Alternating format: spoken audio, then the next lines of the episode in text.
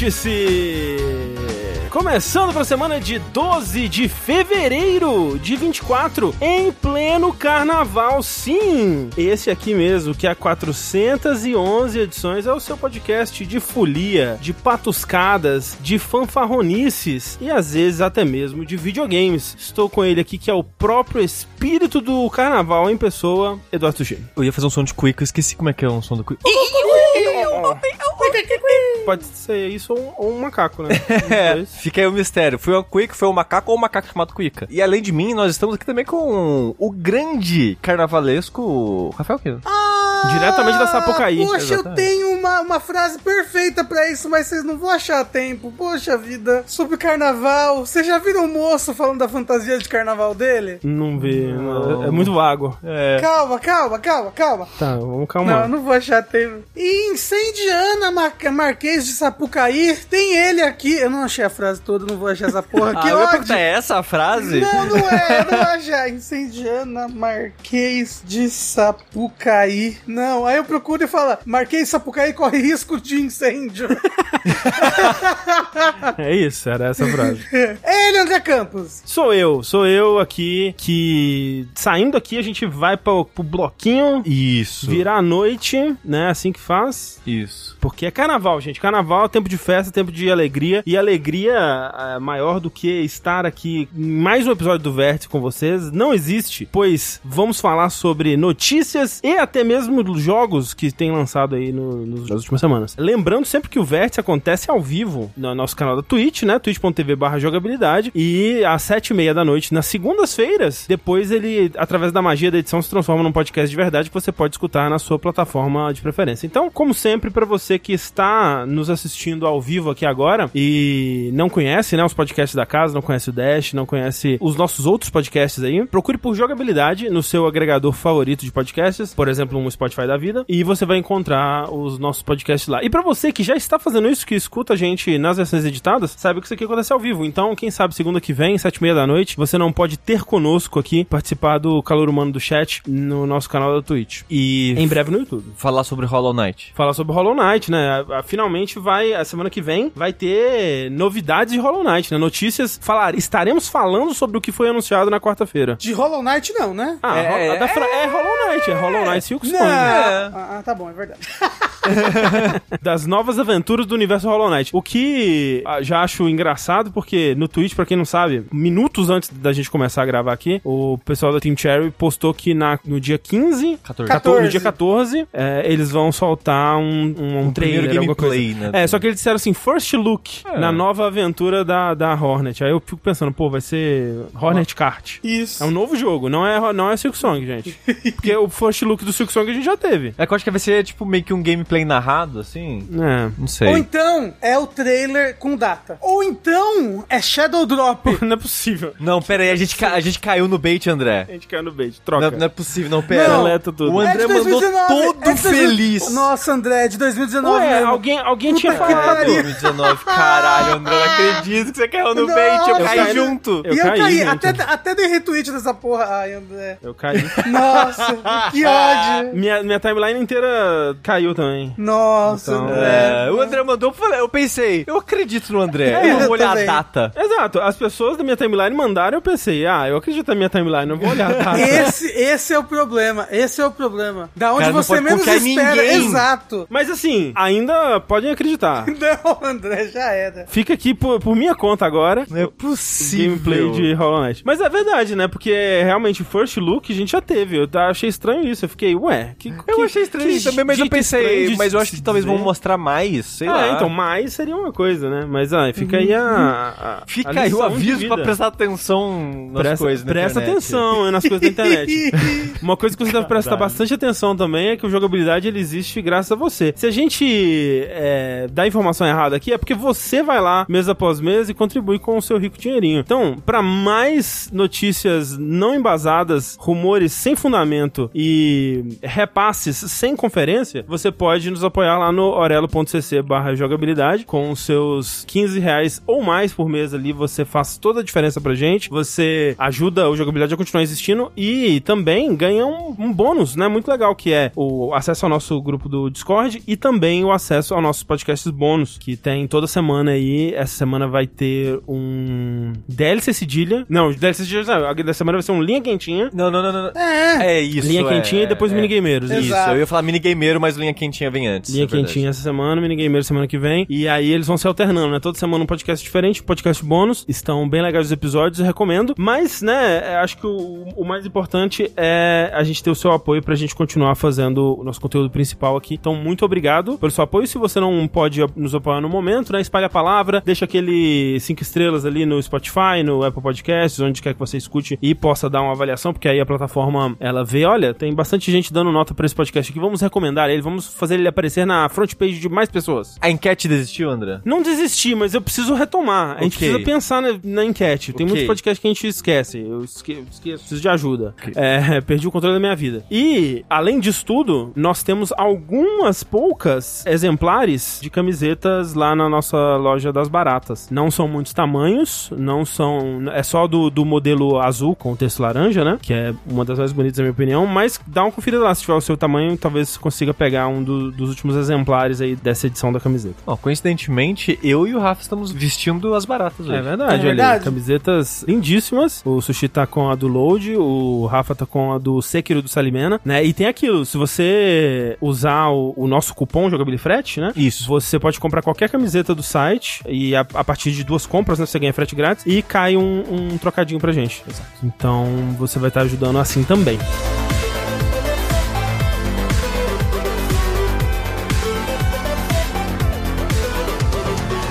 Tudo isso, já estou triste por essa semana, que não teremos Silk Song, mas, contudo, entanto, todavia, essa semana vai ser muito importante porque nós teremos aí o, o desdobramento da saga da Microsoft que a gente começou a acompanhar na semana passada, né? Que Exato. é todo a, toda a polêmica, todo o bafafá em cima dos novos passos da Microsoft aí em relação aos seus exclusivos, né? Pra quem não acompanhou o vértice da semana passada, eu recomendo que dê uma, uma escutada lá, porque é, um, é bastante coisa, mas basicamente, né, por fontes muito confiáveis, começou a sair aí que a Microsoft estaria planejando trazer alguns dos seus principais exclusivos para o PlayStation e, em alguns casos, também para o Switch, se desfazendo aí da exclusividade mesmo dos seus jogos de first party, né, de estúdios que ela mesma tem, né? Isso. Então, no caso, um dos que tá quase certo aí que vai rolar por conta de data mining, o Hi-Fi Rush, tem rumores muito fortes também do Sea of Thieves, e nesse último vazamento, que foi o que gerou toda essa bafafá, foi, começou a se falar de Starfield e também de uma coletânea de Gears e do Indiana Jones e outras coisas assim que começou a deixar bastante preocupado quem investiu, né, por muito tempo na plataforma Xbox, quem tem sua biblioteca primariamente lá e tudo mais, por medo de que essa seja uma bola de neve de perda de interesse no console e a Microsoft já talvez estaria planejando se tornar uma SEGA, assim, né, se tornar só uma publisher, uma, uma publicadora de jogos, uma desenvolvedora e publicadora, mas sem ter um hardware próprio, né? É, o que, falando assim, não, não parece risco nenhum, porém, isso acaba sendo pior pra quem tem a sua conta, né? Com centenas, dezenas de jogos lá, e se para de fazer console, até quando eles vão manter nessa loja online e tal? O medo das pessoas era esse, né? É, Porque sim. se fosse na época da SEGA lá mesmo, no começo dos anos 2000, Você vai ter aquele, aquele É. console, acabou aquele console, você não ia levar nada dele pro É, próximo. né? Exato, é. E aqui agora, o risco da Microsoft parar de fazer console é que tem outras consequências fora o fato de não ter um próximo, né? Uhum,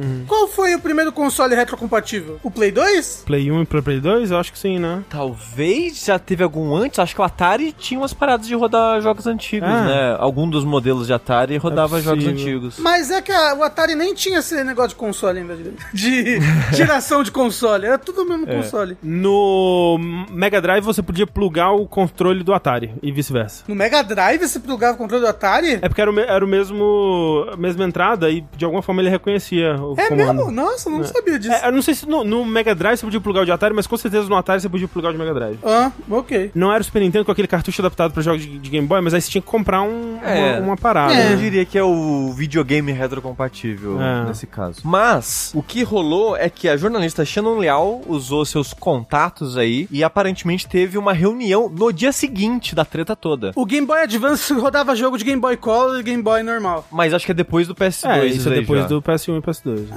É. Ah, tá bom. PS2 é 2000. O Game Boy Color rodava jogo de Game Boy. Mas o Game Boy Color é o Game Boy. Hum, não é não. Só que com é, cor é da mesma agora. época, mais ou menos. né? O, os- É. todo, o Game Boy Advance também é de 2000 ou 2001, se eu não me engano. Enfim, me- me- mesma época ali. né? É. E depois, então, a gente teve toda a treta, né? Todo mundo começou a discutir na internet, sair na porrada, chorar, enfiar videogame no cu. Uhum, uhum. E- Teve gente indo vender tudo que tinha de Xbox pra, na GameStop. É muito louco. A pessoa, ela já toma atitude antes de ter um pronunciamento oficial, sabe? É, É, é, o é pessoal muito pegou- antecipado. O pessoal pegou ar mesmo, né? Ficou muito no, no desespero, assim, realmente. É. Então, sem a gente saber, né, internamente o Phil Spencer fez uma reunião com o pessoal lá dentro, não sei qual- quais equipes especificamente, mas nessa reunião ele falou: olha, a gente não vai parar de fazer console. Console ainda faz parte da estratégia, porque a estratégia deles é de múltiplos ângulos e eles não vão fazer só serviço. Eles não vão ser só publisher, eles querem me que atirar pra todo lado. Até quando isso vai ser viável? A gente não sabe. Até quando eles vão pensar assim? A gente não sabe. Mas foi o que ele falou. Acredite É, o que, quiser. o que é importante, né? pelo menos nesse curto prazo, porque, de fato, né, sei lá, daqui a 100 anos, talvez a Microsoft não esteja fazendo consoles, mas Ah, Mas até aí eu não tô vivo mesmo? que essa transição seja suave, né? Que Uhum. não seja, tipo, decidimos a partir de agora que não vamos fazer mais consoles e, e tudo mais. Que, que exista um plano pra essas bibliotecas, que é algo que a gente tá cada vez mais tendo que confrontar, né? Tipo, o que que acontece no dia que o Steam acabar, né? Se um dia for acabar. O Uhum. que acontece no dia que essas lojas vão acabar. E, tipo, em muitos desses casos é... Chorar. Se fudeu, né? Uma, uma Sim. pena. É, você perdeu as suas compras. A pirataria é a única solução. Não, não, digo né, pa- comba legalmente, legalmente né, jogar que seu que- dinheiro fora. O que, que essas empresas podem fazer, né, no caso? As leis foram feitas pra proteger os donos do capital. Exatamente. E assim, como a gente viu na loja do DS, a gente viu na loja do 3DS, a gente viu na loja do Wii, na loja do Wii U. Tudo pirateado já. Tudo se perde. A, a- a Nintendo, se a gente for usar ela como base, todas as lojas dela que antigamente era por console, todas foram fechadas e perdidas. Você não tem. Exato. Se você não fez o backup, você não tem um backup deles pra ter acesso. Sim. Perdeu de vez. Então Aí- é só pirataria. Eu não sei como é que tá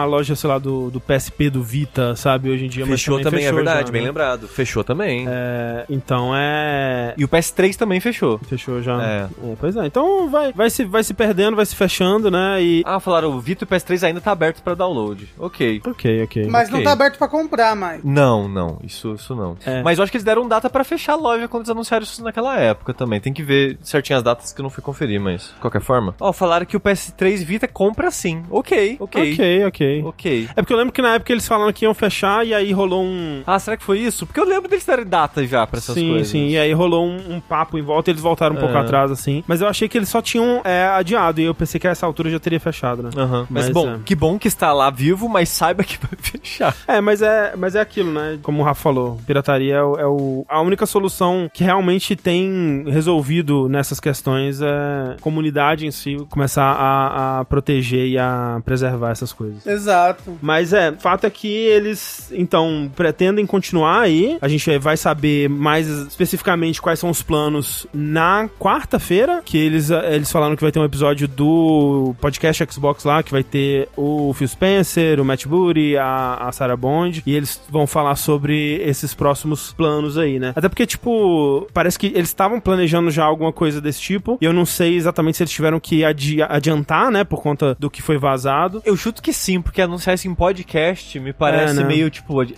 precisa de algum lugar pra anunciar isso. Sim, sim. Mas só uma correção, o chat falou que é quinta-feira, não quarta-feira. Quinta-feira. E eu tô curioso pra saber o que, que vai ser, né, esse podcast, porque no verso passado a gente falou sobre isso, né? A gente falou sobre como a verdade provavelmente estaria no meio das coisas aí, né? Porque eu acho difícil e até fico pensando como que poderia ser um momento em que eles falam que simplesmente não vai ter mais exclusividade total mesmo, todos os jogos agora vão ser multiplataformas e, e tudo mais. É, eu acho difícil eles conseguirem vender essa mensagem de uma forma positiva ou mesmo de uma forma que mitigue os danos que já foram causados, assim. E eu acho que, na verdade, como a gente falou lá, deve ser um meio termo disso aí, né? Deve ser alguns jogos, né? Como o caso do Hi-Fi Rush do Sea of Thieves, vão, mas eu, eu acredito que, como vazou também, é, eles estão vendo caso a caso, né? Tanto é que um, um outro rumor que vazou recentemente aí também, nessa, nessa leva, foi relacionado ao Nate The Hate, que foi quem vazou inicialmente os rumores do Hi-Fi Rush, né? Depois foi semi-confirmado ali com o lance do Data Mining, que ele fala que da parte dele, pelo que ele, ouviu dos contatos dele, que foram a verificar informações e tudo mais, que ele não acredita mais no rumor do Starfield, que o Starfield estaria indo. O que é engraçado, porque o do Starfield é um dos mais, é, com mais detalhes, né? Que falava lá que eles compraram Dev Kit, que quando que teria a janela de lançamento desse, dessa versão e tudo mais. Mas ele disse que da parte dele é algo que não vai mais acontecer. Vamos descobrir, né? Onde que. Talvez onde aconteceu a falha de comunicação a gente nunca descubra, né? O que será que rolou aí pra essa informação ter sido vazada? Será que foi só uma conversa que eles estavam tendo internamente e era só uma conversa mesmo? Era só uma consideração dessa possibilidade? Que, como a gente viu naqueles vazamentos, né? Essas empresas consideram muitas coisas, né? N nem tudo vê a luz do dia, mas né, eles estão sempre considerando rumos e possibilidades e tudo mais. Ou se, e tem essa teoria, né? Foi alguém que vazou intencionalmente informação errada para pegar o espião, para pegar quem tava vazando as informações aí de dentro da Microsoft. Já pensou isso? É. Eu recebi uma informação muito importante agora aqui. A Microsoft, na verdade, ganhou a, a guerra de consoles, mas para isso ela precisou deixar o inimigo agir. É isso, exatamente. Eu não lembro como é que é o copy-pasta, mas, mas vocês entenderam a referência. É apenas né? 72 horas, literalmente, isso, né? Porque é daqui a três dias, né? É. Então, a gente vai aguardar aí. Mas é, eu tô curioso para ver como vai ser isso, tô curioso para ver até em quesito de como que eles vão comunicar essa, essa parada, se vai ser aquele papo de, não, vamos abaixar a cabeça, nós estamos te escutando, nós estamos ouvindo, nosso, nosso... É vídeo de des, desculpa de youtuber, sabe? Um fundo branco, assim, uma cara de choro. Phil Spencer entra, eu não queria ter que gravar esse vídeo. Aí para, meio chora, assim. O Xbox tá num, num momento meio contenção de, tá, de tá. danos, tá. parece, é. né, nos últimos meses aí. Um ukulele, exatamente. Imagina é. vocês anunciam as mudanças com uma Olha, música. É desde o Redfall. É. Desde que o Redfall saiu, o Phil Spencer só aparece pra pedir desculpa. É. um pra você ver o estrago que esse jogo fez. Pois é. é. Foi o começo do fim. É a maldição do Redfall, realmente. Cara. Esperamos aí então pelo podcast do Xbox na quinta, que não é quarta, diferente aí de uma informação que foi dada anteriormente.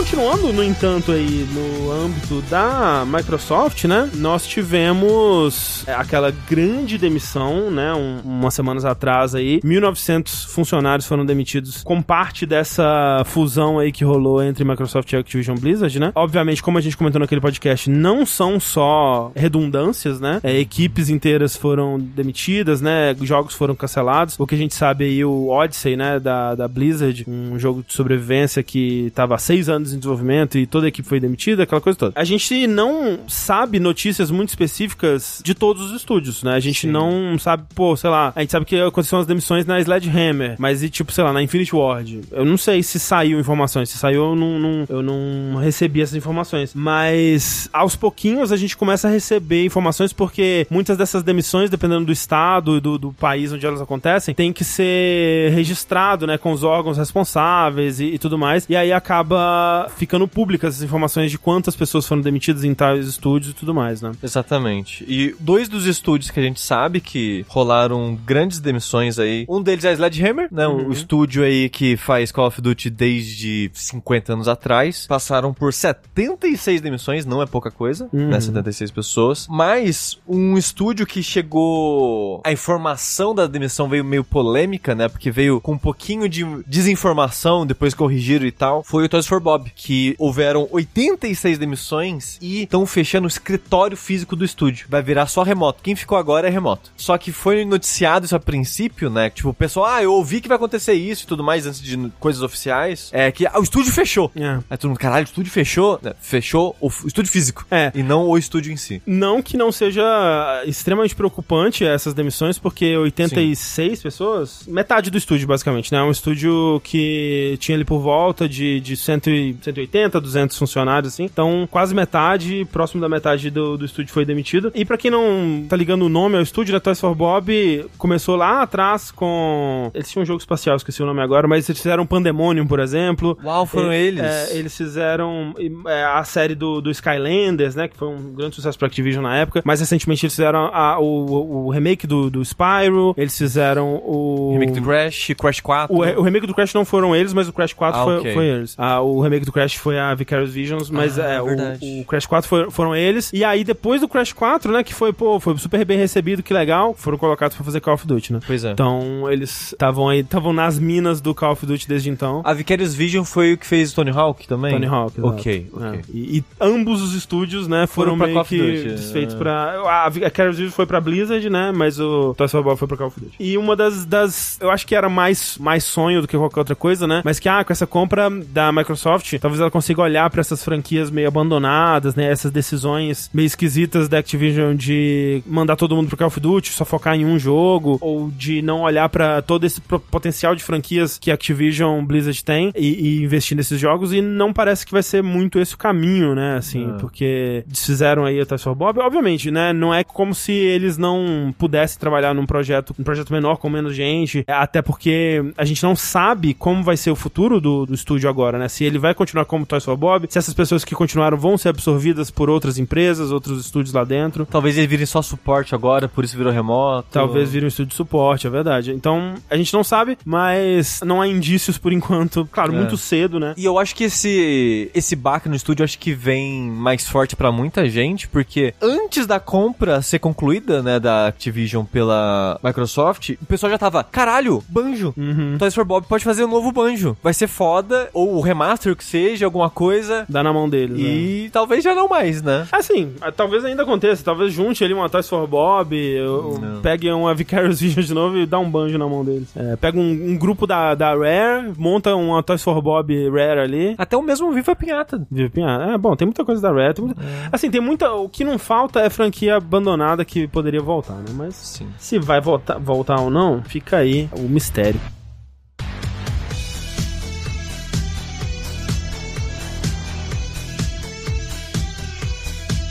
Mas quem voltou, André, foi a FTC. Foi o FTC, né? Quem tá sempre aí de olho no que tá acontecendo, mas raramente consegue fazer muita coisa a respeito, é o FTC, que é o Federal Trade Commission, né? O órgão que fiscaliza questões comerciais nos Estados Unidos, como, por exemplo, questões de monopólio, né? E tudo mais. E, e foi, foi nessa, nesse viés que eles começaram a investigar a questão da compra da Activision Blizzard pela Microsoft. A gente falou bastante sobre isso ao longo do ano passado, ano retrasado aí, né? É, muita coisa foi feita, né? Processos foram levados a tribunais, tentativas de barrar a, a compra não foram bem sucedidas e aquela coisa toda. E agora eles estão vindo dizer que essas demissões que aconteceram na Microsoft, elas estão contradizendo o que foi dito para eles pela Microsoft, né? Quando eles estavam querendo, tipo, não, vai ser tudo bom, gente, não vai ter nada de ruim nessa compra, pode confiar. Aí eles, né, prometeram várias coisas, disseram como várias coisas iam funcionar lá. E dentro dessas promessas, estavam dizendo que esse tipo de demissão não, não seria necessária durante o processo de fusão das duas empresas empresas aí. E o que eles estão dizendo aqui nos documentos que, ele, que a Microsoft enviou para tranquilizar o FTC sobre a compra, eles disseram o seguinte: é, a companhia, pós aquisição da Activision Blizzard, seria estruturada e operada de forma que a Microsoft poderia prontamente desinvestir, ou seja, se eles não tiverem interesse de continuar com alguma coisa, eles podem desinvestir de algum ou todos os negócios da Activision, tornando-os robustos participantes do mercado no improvável evento que tal desinvestimento fosse necessário. Ou seja, se eles vissem que a parte ou alguma coisa ali da Activision Blizzard não fosse do interesse deles, eles só soltariam essa parte para que ela se tornasse uma entidade independente no mercado. Basicamente é isso que eles disseram. E obviamente é, não é isso que eles estão fazendo, até porque eles não estão desinvestindo de nenhuma parte por inteiro, né, da, da Activision Blizzard, pelo menos não por enquanto, né, eles estão tirando equipes, né, parte de estúdios e tudo mais. E que uma outra coisa, né, que, que o FTC tá, tá falando é que uma das preocupações que ele tinha na época era que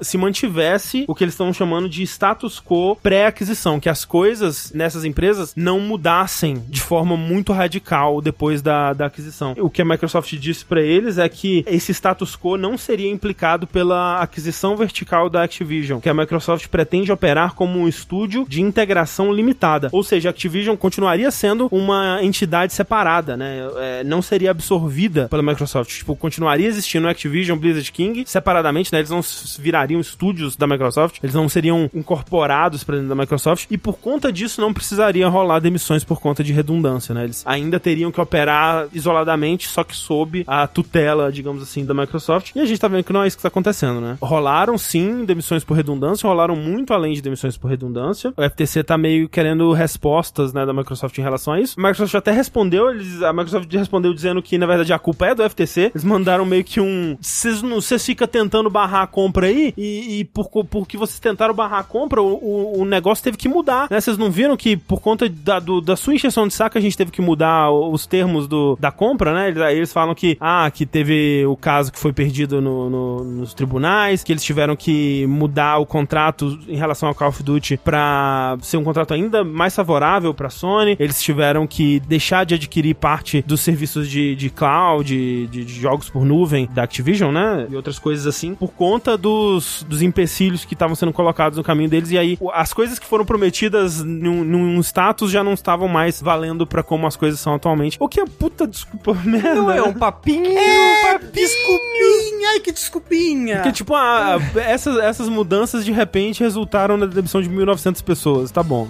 beleza. É. Tá ótimo, Microsoft. É, mas é, vamos ver como isso se desenrola também. Por enquanto, não sabemos.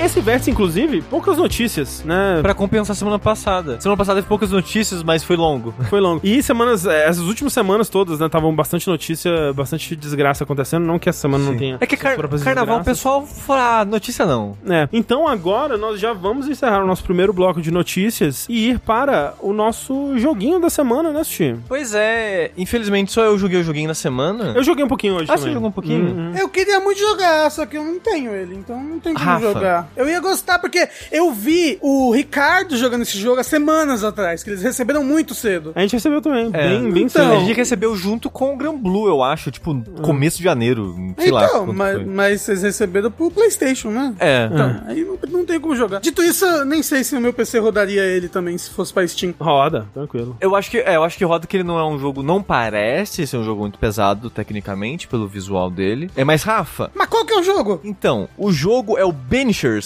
Ghost of New Eden, que é o novo jogo aí da Dontnod com a Focus publicando, que é a última vez que a gente viu essa dupla da pesada aí foi no Vampire, Ah, sim. que fala Vampire, mas o Vampire de mineiro, Vampiro mineiro é Vampire. mais gostoso. Vampire. E o, a Download, pra quem não se recorda, é a empresa que nos trouxe o Life Strange. É, Remember Me, né? Um grande Não, jogo aí com Remember a Me. Capcom. Nunca jogou. Isso. Nunca jogou. Nunca joguei.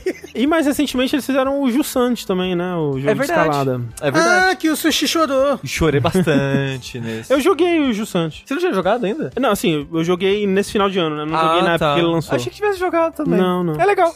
Então, pra quem conhece todos esses jogos que a gente falou aqui, você sabe mais ou menos o padrão de qualidade da Donod quando ela não tá fazendo esses jogos puramente narrativos, que ainda assim são certa, certa forma divisivos, né? Uhum. É, os Life Strange e tudo mais. É, por exemplo, Life Strange 1 é uma merda. Fica aqui, né?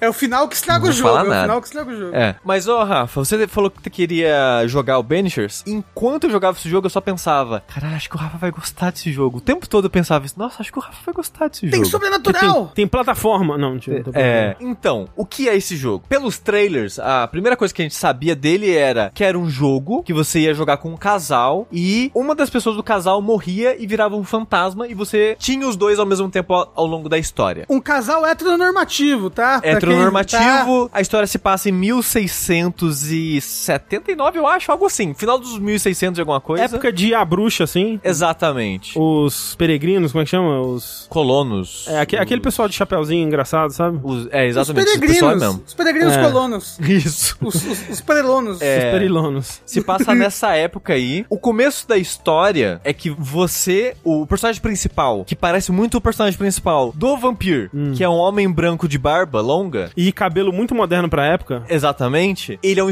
escocês, a esposa dele é uma cubana, você descobre eventualmente, que morava na Europa. Os dois juntos são Banishers, que dá o nome ao título do jogo, que a tradução ficou como Banidores, que a função deles é basicamente ser um exorcista de espíritos. Mas em vez eles só tirarem espírito que, sei lá, encarnaram em pessoas, eles também lidam com situações que envolvem espíritos. Por exemplo, ah, um espírito tá, sei lá, só assombrando, ele não tá encarnado, tá assombrando algum lugar. Eles vão lá tentar entender o que tá acontecendo, descobrir quem que é o espírito, descobrir a história por trás da E aí situação. desce a porrada no espírito. Assim, eles também podem fazer isso. É aquele casal da Annabelle, só que em 1600. Isso, é o casal Warren. Isso. É, É, isso. E você pode, sei lá, meio que exorcizar mesmo, né? O banir o espírito, como o jogo diz. Ou você só pode acender, fazer ele transitar ali pro próximo etapa que ele deveria ter ido de uma forma mais calma, tranquila e pacífica. E vo- você pode. Eu não sei se você falou, desculpa, eu dei, eu dei uma, uma brisada. Você pode culpar a pessoa também, não pode? Então, eu vou chegar lá. Então, você, esse casal de banidores aí, vamos dizer exorcista pra ficar mais, mais fácil de entender, e vocês são convidados aí pra uma dessas novas cidades dessa colônia nos Estados Unidos, a cidade de New Eden, que eu acho que ela não existe no mundo real. eu acho que não. ah, deve existir. Algum lugar deve chamar Nova Éden. Eu procurei assim Brasil. em 5 Eu fiz uma, uma busca de 5 segundos e ela não pareceu existir. Eu, eu acho que não existe mesmo, porque, tipo, eles falam que é na, na No- Nova Inglaterra, né? E Isso. aí eles, eles citam outras cidades que existem em volta, mas é aquela Boston, coisa assim. por exemplo. É, pra gente ter uma liberdade aqui e, e, né, a gente não precisar se ater a nada, né, e, e não ofender ninguém também, é, aí a gente coloca que é nos Estados Unidos, mas num, num lugar que a É. gente inventou aqui. Ah, que sim. É. Tem um lugar chamado Jardim Novo Éden, em Santa Isabel. Isso, é lá. é lá mesmo. E, e tem o Colégio Novo Éden, lá em Curitiba. E Eu tem um culto lá. chamado New Eden também, que eu procurando eu achei um culto. É um culto? Tem cara mesmo de culto mesmo, É. esse nome. É, lá, lá tem uma igreja também. Então vocês são convidados aí nessa cidade por um amigo que meio que é um Benisher também. Ele é, ele é um pastor, se eu não me engano, mas ele também manja aí dos espíritos tudo. E é um amigo próximo, pessoal, dos dois personagens. E vocês vão lá ajudar ele, né? Dar uma força. Que fala, pô, o cara é foda, se o cara tá pedindo ajuda, a parada tá tensa. E chegando lá, a parada tá tensa, dá um ruim. Spoiler dos primeiros 30 minutos do jogo, tá? Que vai ser importante pra contextualizar o resto do jogo. Vocês vão é, enfrentar um espírito que tava assombrando a cidade, que é mais uma vila do que uma cidade, são poucas casas, a região é pequena. O espírito mata a esposa do protagonista e dá um cacete nele e joga ele no mar. Ele é salvo por uma bruxa, dá um, salto no tempo e essa é a situação que o jogo tá, né? A cidade foi completamente tomada pelo espírito que tava assombrando lá. A sua esposa morreu e você se fudeu, tá no meio do nada, sem ninguém, ajuda de ninguém e você precisa lidar com a situação agora. Pouco tempo depois você já encontra o espírito da sua esposa e é o jogo ele vai se dar através dessa interação dos dois personagens, né? Ela meio que assombra você de certa forma, ela começa a acompanhar você por motivos e aí o jogo ele apresenta uma escolha que não me pega muito. Você chegou já nessa parte, Não. André? Ela não me pegou muito, que é o seguinte: o contexto da história do jogo é um contexto de estilo narrativo muito próximo do Vampir. Que o Vampir é, você é um médico que virou vampiro. Você precisa lidar com essa situação. Tipo, você vai beber sangue, sei lá, de animais, de pessoas, sangue, sei lá, do hospital, sem, sem é, ferir ninguém e tal. Aí você pode sair matando pessoas, você pode tentar não matar ninguém. Ele coloca essas escolhas no jogo e essas escolhas você pode matar NPC e, e influencia na história, quests, esse tipo de coisa. E esse jogo ele também gera esse tipo de escolha em qual contexto? Ela diz saber um ritual de ressuscitar. E ela fala: Ó, se você quiser, dá pra me ressuscitar. Mas qual que é o custo disso? O custo disso é muitas almas. Então vai ter que matar um monte de gente pra coletar a alma dessas Pera, matar pessoas. gente viva? É. Ah, entendi. Não, matar Ele gente tam- morta. Não, Também. você pode pegar, poderia pegar a alma de gente que já morreu. Sim. Ah. Mas você também precisa de alma de, de vivo pra isso. Entendi. Aí, no comecinho já fala, ó, a gente vai fazer meio que um, um- não é um juramento, mas um, uma promessa. A gente vai fazer uma promessa aqui. Uhum. O que, que a gente quer? Aí você, como jogador, você decide o que, que eles querem como objetivo agora. Eles querem só purificar a situação e, né, quando acabar tudo, ela vai embora, porque ela te acompanha, ela tá te acompanhando ao longo do jogo, mas você tem que meio que alimentar o espírito dela com outros espíritos, que aí isso vai se dar por motivos narrativos, os espíritos que você pega. Mas a ideia da história é, acabou de lidar com a situação do jogo, ela vai embora. Tipo, ela vai, vai se acender pro além, seja lá pra onde for. Se você quiser, você pode tentar fazer esse caminho de ressuscitar ela, ou você pode tentar curso natural. A gente segue purificando o lugar e quando acabar, ela vai embora e, e é isso. Então vocês fazem um- um- uma promessa aí que você pode quebrar. O jogo especifica, ó, é uma promessa, tipo, você, como o, o escocês aqui, você tá O prometendo. O Red, McRiff, você tá prometendo pra ela, mas você pode quebrar a promessa. Que no final das contas é, é ele quem você controla. Mas, mas você meio controla os dois, não controla os dois? Sim, mas nessas horas das escolhas, você faz as escolhas do ponto de vista dele. Aham, porque ele tá vivo, né? Exatamente. E a gente sabe que o fantasma não tem direito. É, mas tipo assim, ela, como morta, ela não consegue conversar com as outras pessoas, eu imagino, né? Com... Não, com outras pessoas não. Ela consegue conversar com outros espíritos. Ah, ok. É, mas com pessoas não. E aí vo- você No geral. alterna jogando entre os dois, tipo, rapidinho assim? Como é que é? Então, aí, narrativamente, é isso que nessa situação que você se encontra. É estranho ele, ele te pedir essa escolha no começo, né? Mas então, coisas acontecem na história. Uhum. Será que tem uma outra promessa? Entendi. Será que, né, coisas acontecem em relação a Interessante, isso? interessante. Mas eu acho que ele de propósito e Sim, fazer sim. isso sem contexto pra meio que talvez forçar você a quebrar, essa a pro- promessa. Ah, entendi, entendi. Que legal. Mas pra mim é foda porque não funcionou essa situação toda de que eu, eu, eu, se a Thalissa morre e a situação pra eu ressuscitar ela, sei lá, eu ter que matar 50, 100 pessoas. Eu não vou matar 50, 100 Porra, pessoas, Sushi, você não ama a Thalissa? Não sabia mas disso. não, mas, mas é que você não, não é um caçador do mato É. com habilidade de matar. Pois é. É, tem que ver o personagem. Que quase não tem lei. Praticamente não tem lei. é, diferente, é outro contexto. Tem que se colocar É. no contexto dele, não é no seu contexto. É. É. Mas a parada é, eu não quero matar as pessoas de graça. Não é de graça. É. Mas eu não quero matar as pessoas por causa de um motivo tão egoísta assim, meu. entendi, entendi. Mas tem que ver o que o personagem quer.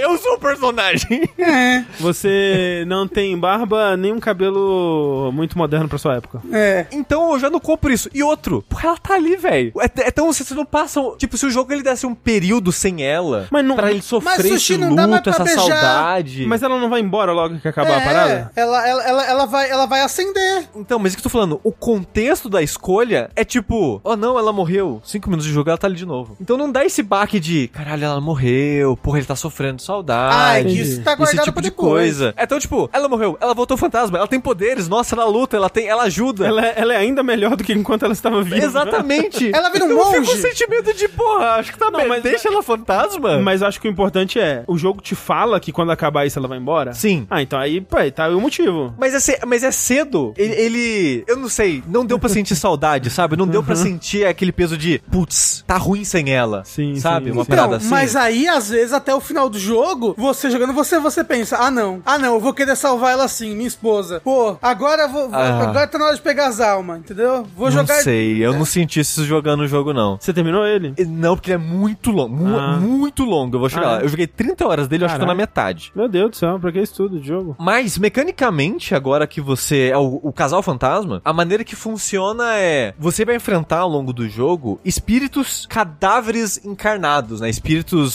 tomam Uhum. conta do cadáver e vira meio que um zumbi, de certa forma. E os dois personagens têm funções diferentes no combate. O Red, ele é muito. Ele causa dano extra em espírito espírito. A Anteia, eu acho que essa é a pronúncia dela, ela, como espírito, ela dá mais dano em encarnados. Ah, é o contrário. É o contrário, você troca de personagem com apertar de um botão. E essa troca de personagem é automática, só troca, tipo, é como se ela encarnasse nele, de certa forma, e você Sim. jogasse com ela. Dá pra você, tipo, fazer combo trocando de personagem, né? Até Isso, mais, dá. mais pra frente. Exato, principalmente com ela, quando tem golpes especiais que é você trocando do Red pra Anteia. Ela luta tipo um monge, né? Tipo, ela é porradeira, ela dá soco. É porque ela fala, é- ela é um espírito, ela não consegue usar objetos. Então ela luta no soco. Que legal. Soco e habilidades de espírito que ela vai aprendendo ao longo do jogo. Que ela vai aprendendo os ataques diferentes. E o moço, ele tem umas opções, né? De, de ser mais à distância. Ele dá espadada, ele dá tiro e ele tem o, a- o ataque especial que é exorcizar. Quando você enche a barrinha do ataque especial, você pode exorcizar um, um inimigo. Que é bem útil. Então a dinâmica do combate é muito essa de quem que eu uso em qual hora. E só que tem uma outra parada. Tem duas barras de vida, uma pra cada personagem. Só que a barra de vida dela não é uma barra de vida. É meio que uma barra de uso dela. Porque cada ação que você faz com ela, incluindo o soco, esquiva, os ataques especiais dela, você vai gastando essa barra. Que também é gasta quando ela toma dano. E se zerar essa barra, você não pode jogar com ela até encher um pouco dela pra voltar a jogar com. Como é que você enche essa barra? Batendo com o Red. Então o jogo ele tenta forçar essa dança de você ficar trocando de personagem por causa disso, de putz, inimigo encarnado, preciso usar ela. Aí você bate, bate, bate. Putz, ela tá sem, tô sem barra de espírito, que essa barra de vida dela é a barra de espírito. Barra Preciso- de morte. Preciso voltar pro Red pra lutar com ele e encher a barra de espírito. Então ele tem esses inimigos que faz você ficar trocando, ele tem essa dinâmica da barra que faz você ficar trocando de personagem, e tem outras coisas também, tipo de a maneira que o jogo faz, ele tem elementos de RPG, então a maneira que ele faz equipamentos e skill tree é muito de esses bônus de, ah, você tem um bônus se você matar o inimigo canteia, trocar para ele e dar um tiro. Ah, Hum. você tem um bônus se você matar o inimigo com red, trocar pra Anteia e dar um ataque especial dela. Então, a dinâmica das barras, a dinâmica dos inimigos e das habilidades que você vai comprando vai incentivando você a ficar dançando e trocando dos personagens o tempo todo. O que é bem interessante, né, no papel. O que eu tava reparando, assim, o jogo ele tem essa coisa que, quando o Sushi foi falar pra mim, né, do, do que que era o que que era o jogo, ele falou do God of War 2018,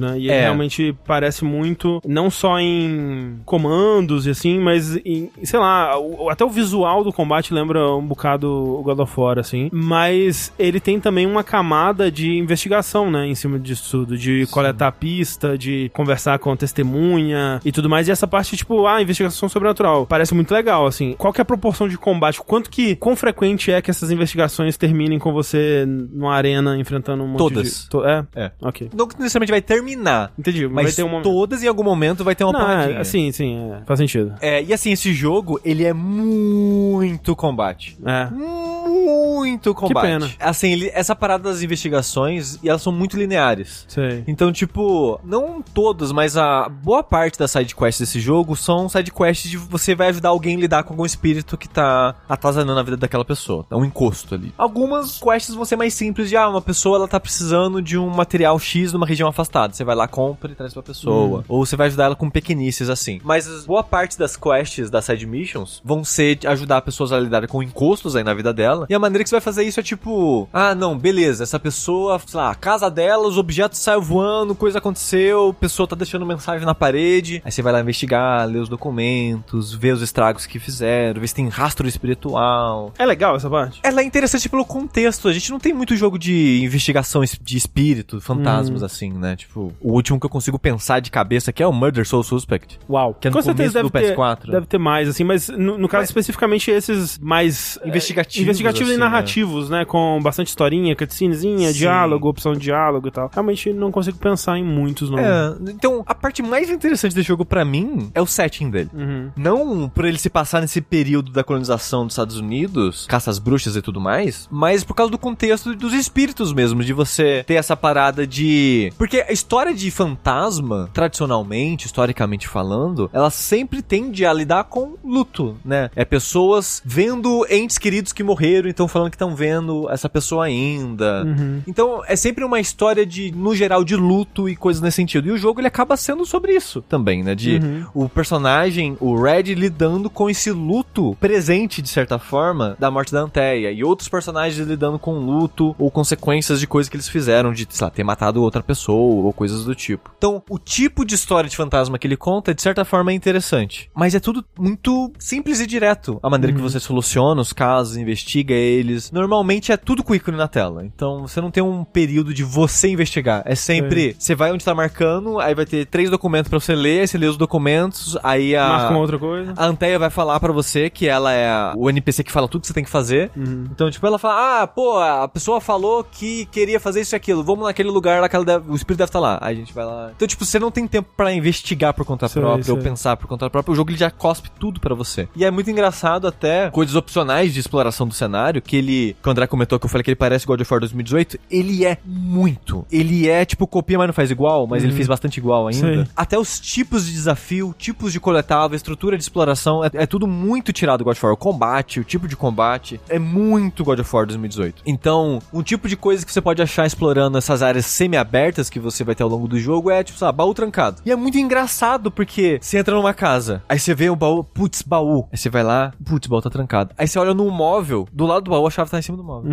Tipo, por que esse baú tá trancado se a chave tá do lado do baú? É. Tem vezes que, tipo, o jogo, em muitos desses locais, são locais lineares. Então, por exemplo, você tá numa praia, aí essa praia vai conectar meio que a um vale, aí o vale você vai subir pra uma parte mais montanhosa. Esse caminho é linear, é um corredor que você vai fazer. Com escaladinhas, e passa embaixo de coisa, passa se esgueirando assim em Nossa, paredinha. ele ama isso, Nossa, né? André, tem muito, muito. Nossa, esse jogo. É, não, é- ele, Nossa, ele é. ele- Não, e sabe que jogo que tem isso também? God of War 2018. É, É, pra caralho. É, é isso, tipo, é, por que será? Tipo, esse negócio de se esgueirar. Porque às vezes é pra esconder uma tela de load, mas Eu- esse, esse jogo ele tem uma coisa meio aberta, assim, né? Eu, eu acho que é porque ele é, ele é tão linear em boa parte das vezes que, tipo, ah, putz. Tem alguma coisa. É, pra, pra sentir que a pessoa não tá andando só reto, vamos colocar agacha, escala uma paredinha. Cara, é muito esquisito o quanto que você passa de ladinho, assim, num lugar estreito, É, sabe? Ou então muito. por debaixo de alguma coisa, assim. Sim. Só por passar, tipo, não é nem pra iniciar uma cutscene ou pra Não. carregar alguma área ou alguma coisa. Isso é muito esquisito. Tem uma cutscene que acontece nisso, É. mas, mas eles não usam com muita frequência isso não. Mas você tá, você tá fazendo esse caminho linear, e teve uma hora que eu tava indo por esse caminho linear, então é tipo, é um corredor, não tem muito o que perder. Aí eu vi uma carroça e um brilhinho na carroça, era uma chave. Eu, Nossa, uma chave? Será que eu perdi um baú? Ah, depois eu vejo. Aí eu andei, tipo, 30 segundos, o baú veio depois da chave, no caminho reto. Então, tipo, por que, que você trancou o baú se no único caminho possível pra eu chegar no baú, a chave já tava de forma óbvia, brilhando Mas com um ícone pra eu Parece que pegar é só isso mesmo que você falou, né? Só pro jogador ter mais uma Coisa interação a mais. É, é, tipo, pra- em vez de. ah, a gente tem um baú, em vez do jogador ter uma interação só, ele vai ter duas. Mais interações, mais engajamento do jogador. Jogador feliz.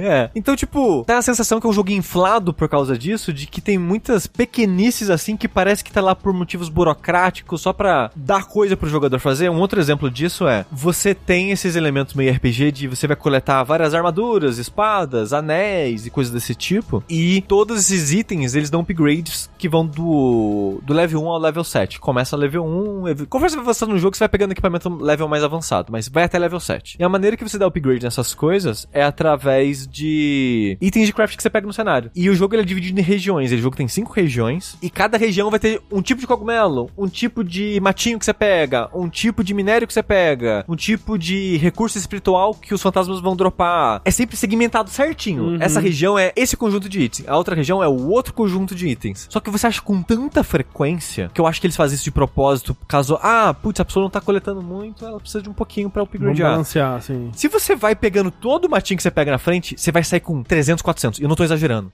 é literalmente você vai sair com 400 mato, 300 minério, 250 cogumelo. E você vai usar, tipo, 10 no upgrade. Nossa. 20 no outro upgrade. E vai sobrar. André, o que, que você acha em todos os baús desse jogo? Minério. É. Ok. Você acha no baú coisa que já tem no, no cenário. Ah, entendi. Então, tipo. Ele não tem o que te recompensar, basicamente. Exato, então, Ah. às vezes, de vez em quando, você vai achar um baú especial que é o equipamento. Mas o Uhum. jogo tem pouquíssimo equipamento. Então é mais raro essa situação. O que a maioria das vezes você vai encontrar em baú, e o jogo ele tem muita coisa quebrável. Então, tipo, você tá andando pelo cenário, você vai ver, tipo, um cadáver pendurado por uma corda, um baú pendurado numa corda, ou um, um animal que foi caçado naquelas cordas de caça e, sei lá, morreu ali e não Uhum. foi coletado. Então você pode atirar nessas cordas e cair. Qualquer um desses itens que caem, eles vão te dar o quê? Os recursos que você já acha no mapa, no cenário. Então é muito engraçado, porque o jogo ele tem uma parada meio Metroidvania que é, tem uma parede que quebra, você só pode quebrar quando aprender a, habilidade. Ah, tem uma parte que tem umas vinhas, assim, uns matos, ah, só libera quando aprende a habilidade. Então tem várias coisas no cenário que você só vai poder passar daquela área depois. Então você vai lá na frente da história e você volta. E é muito engraçado que tem parede que quebra, o jogo marca no mapa, ó, aqui tem uma parede que quebra, como você vê. É, beleza, eu vou vol- quando eu aprender essa habilidade, eu vou Uhum, voltar aqui. uhum. Aprendi a habilidade de quebrar a parede, voltei lá. Atrás da parede tinha um baú. O que, que tinha no baú?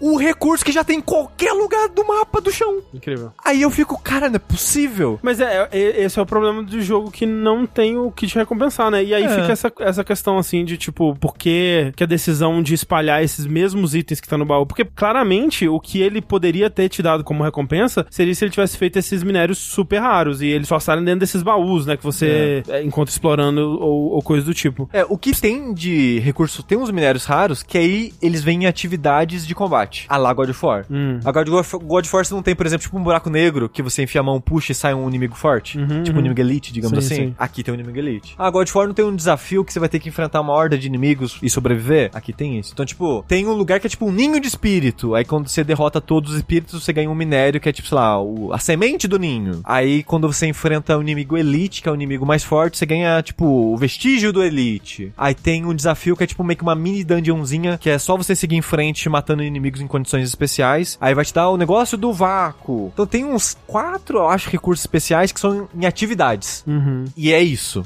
Então, todas envolvem combate. Todas têm o foco em combate. Ah, e a outra atividade que eu não lembrei, a quarta é você repetir alguns chefes. Tem algumas situações lá que você meio que sumona uma versão Mais forte. mais forte ou mais fraca, né, do, do chefe. Quando você mata, você ganha um, um recursozinho lá de upgrade também nas armas. E eventualmente você acha, pra poder dar upgrade, né, sem se preocupar, eventualmente você acha esses lugares infinitos. Só que eles vão ficando cada vez mais difícil. Cada vez que você repete o, o desafio, ele fica mais difícil, caso você queira grindar infinitamente. Mas você tem por que grindar coisas. infinitamente? Só se você quiser dar upgrade em todas as armas. Sei, sei. Mas não tem muito motivo, não. Se você tá fazendo todos que você encontra, os normais, você já vai ter o suficiente pra dar upgrade Na sua arma principal. é, na sua arma principal ou coisa do tipo. Uhum, uhum. Mas é um jogo que eu sinto que ele é muito inflado. Então, tipo, o combate, eu comentei que a premissa dele é interessante, mas você, sem sacanagem, você tem quatro tipos de inimigo: espírito e uns três, quatro inimigos físicos pra um jogo que vai durar, tipo, sei lá, umas 50 horas se você tá fazendo tudo. Uhum. Incluindo muitas dessas coisas são desafios de combate. É um com- eu já tô cansado. Tipo, já tá na mesmice pra mim, sabe? Há muito tempo. E assim, é, é óbvio que não tem como comparar, porque é um jogo muito menor, com um orçamento muito menor, mas quando cai ali no combate, né, e você vai dar o primeiro golpe, dar uma esquiva, dar um movimento. É tão cru, né? A animação, É, então- tipo, o peso das coisas, é,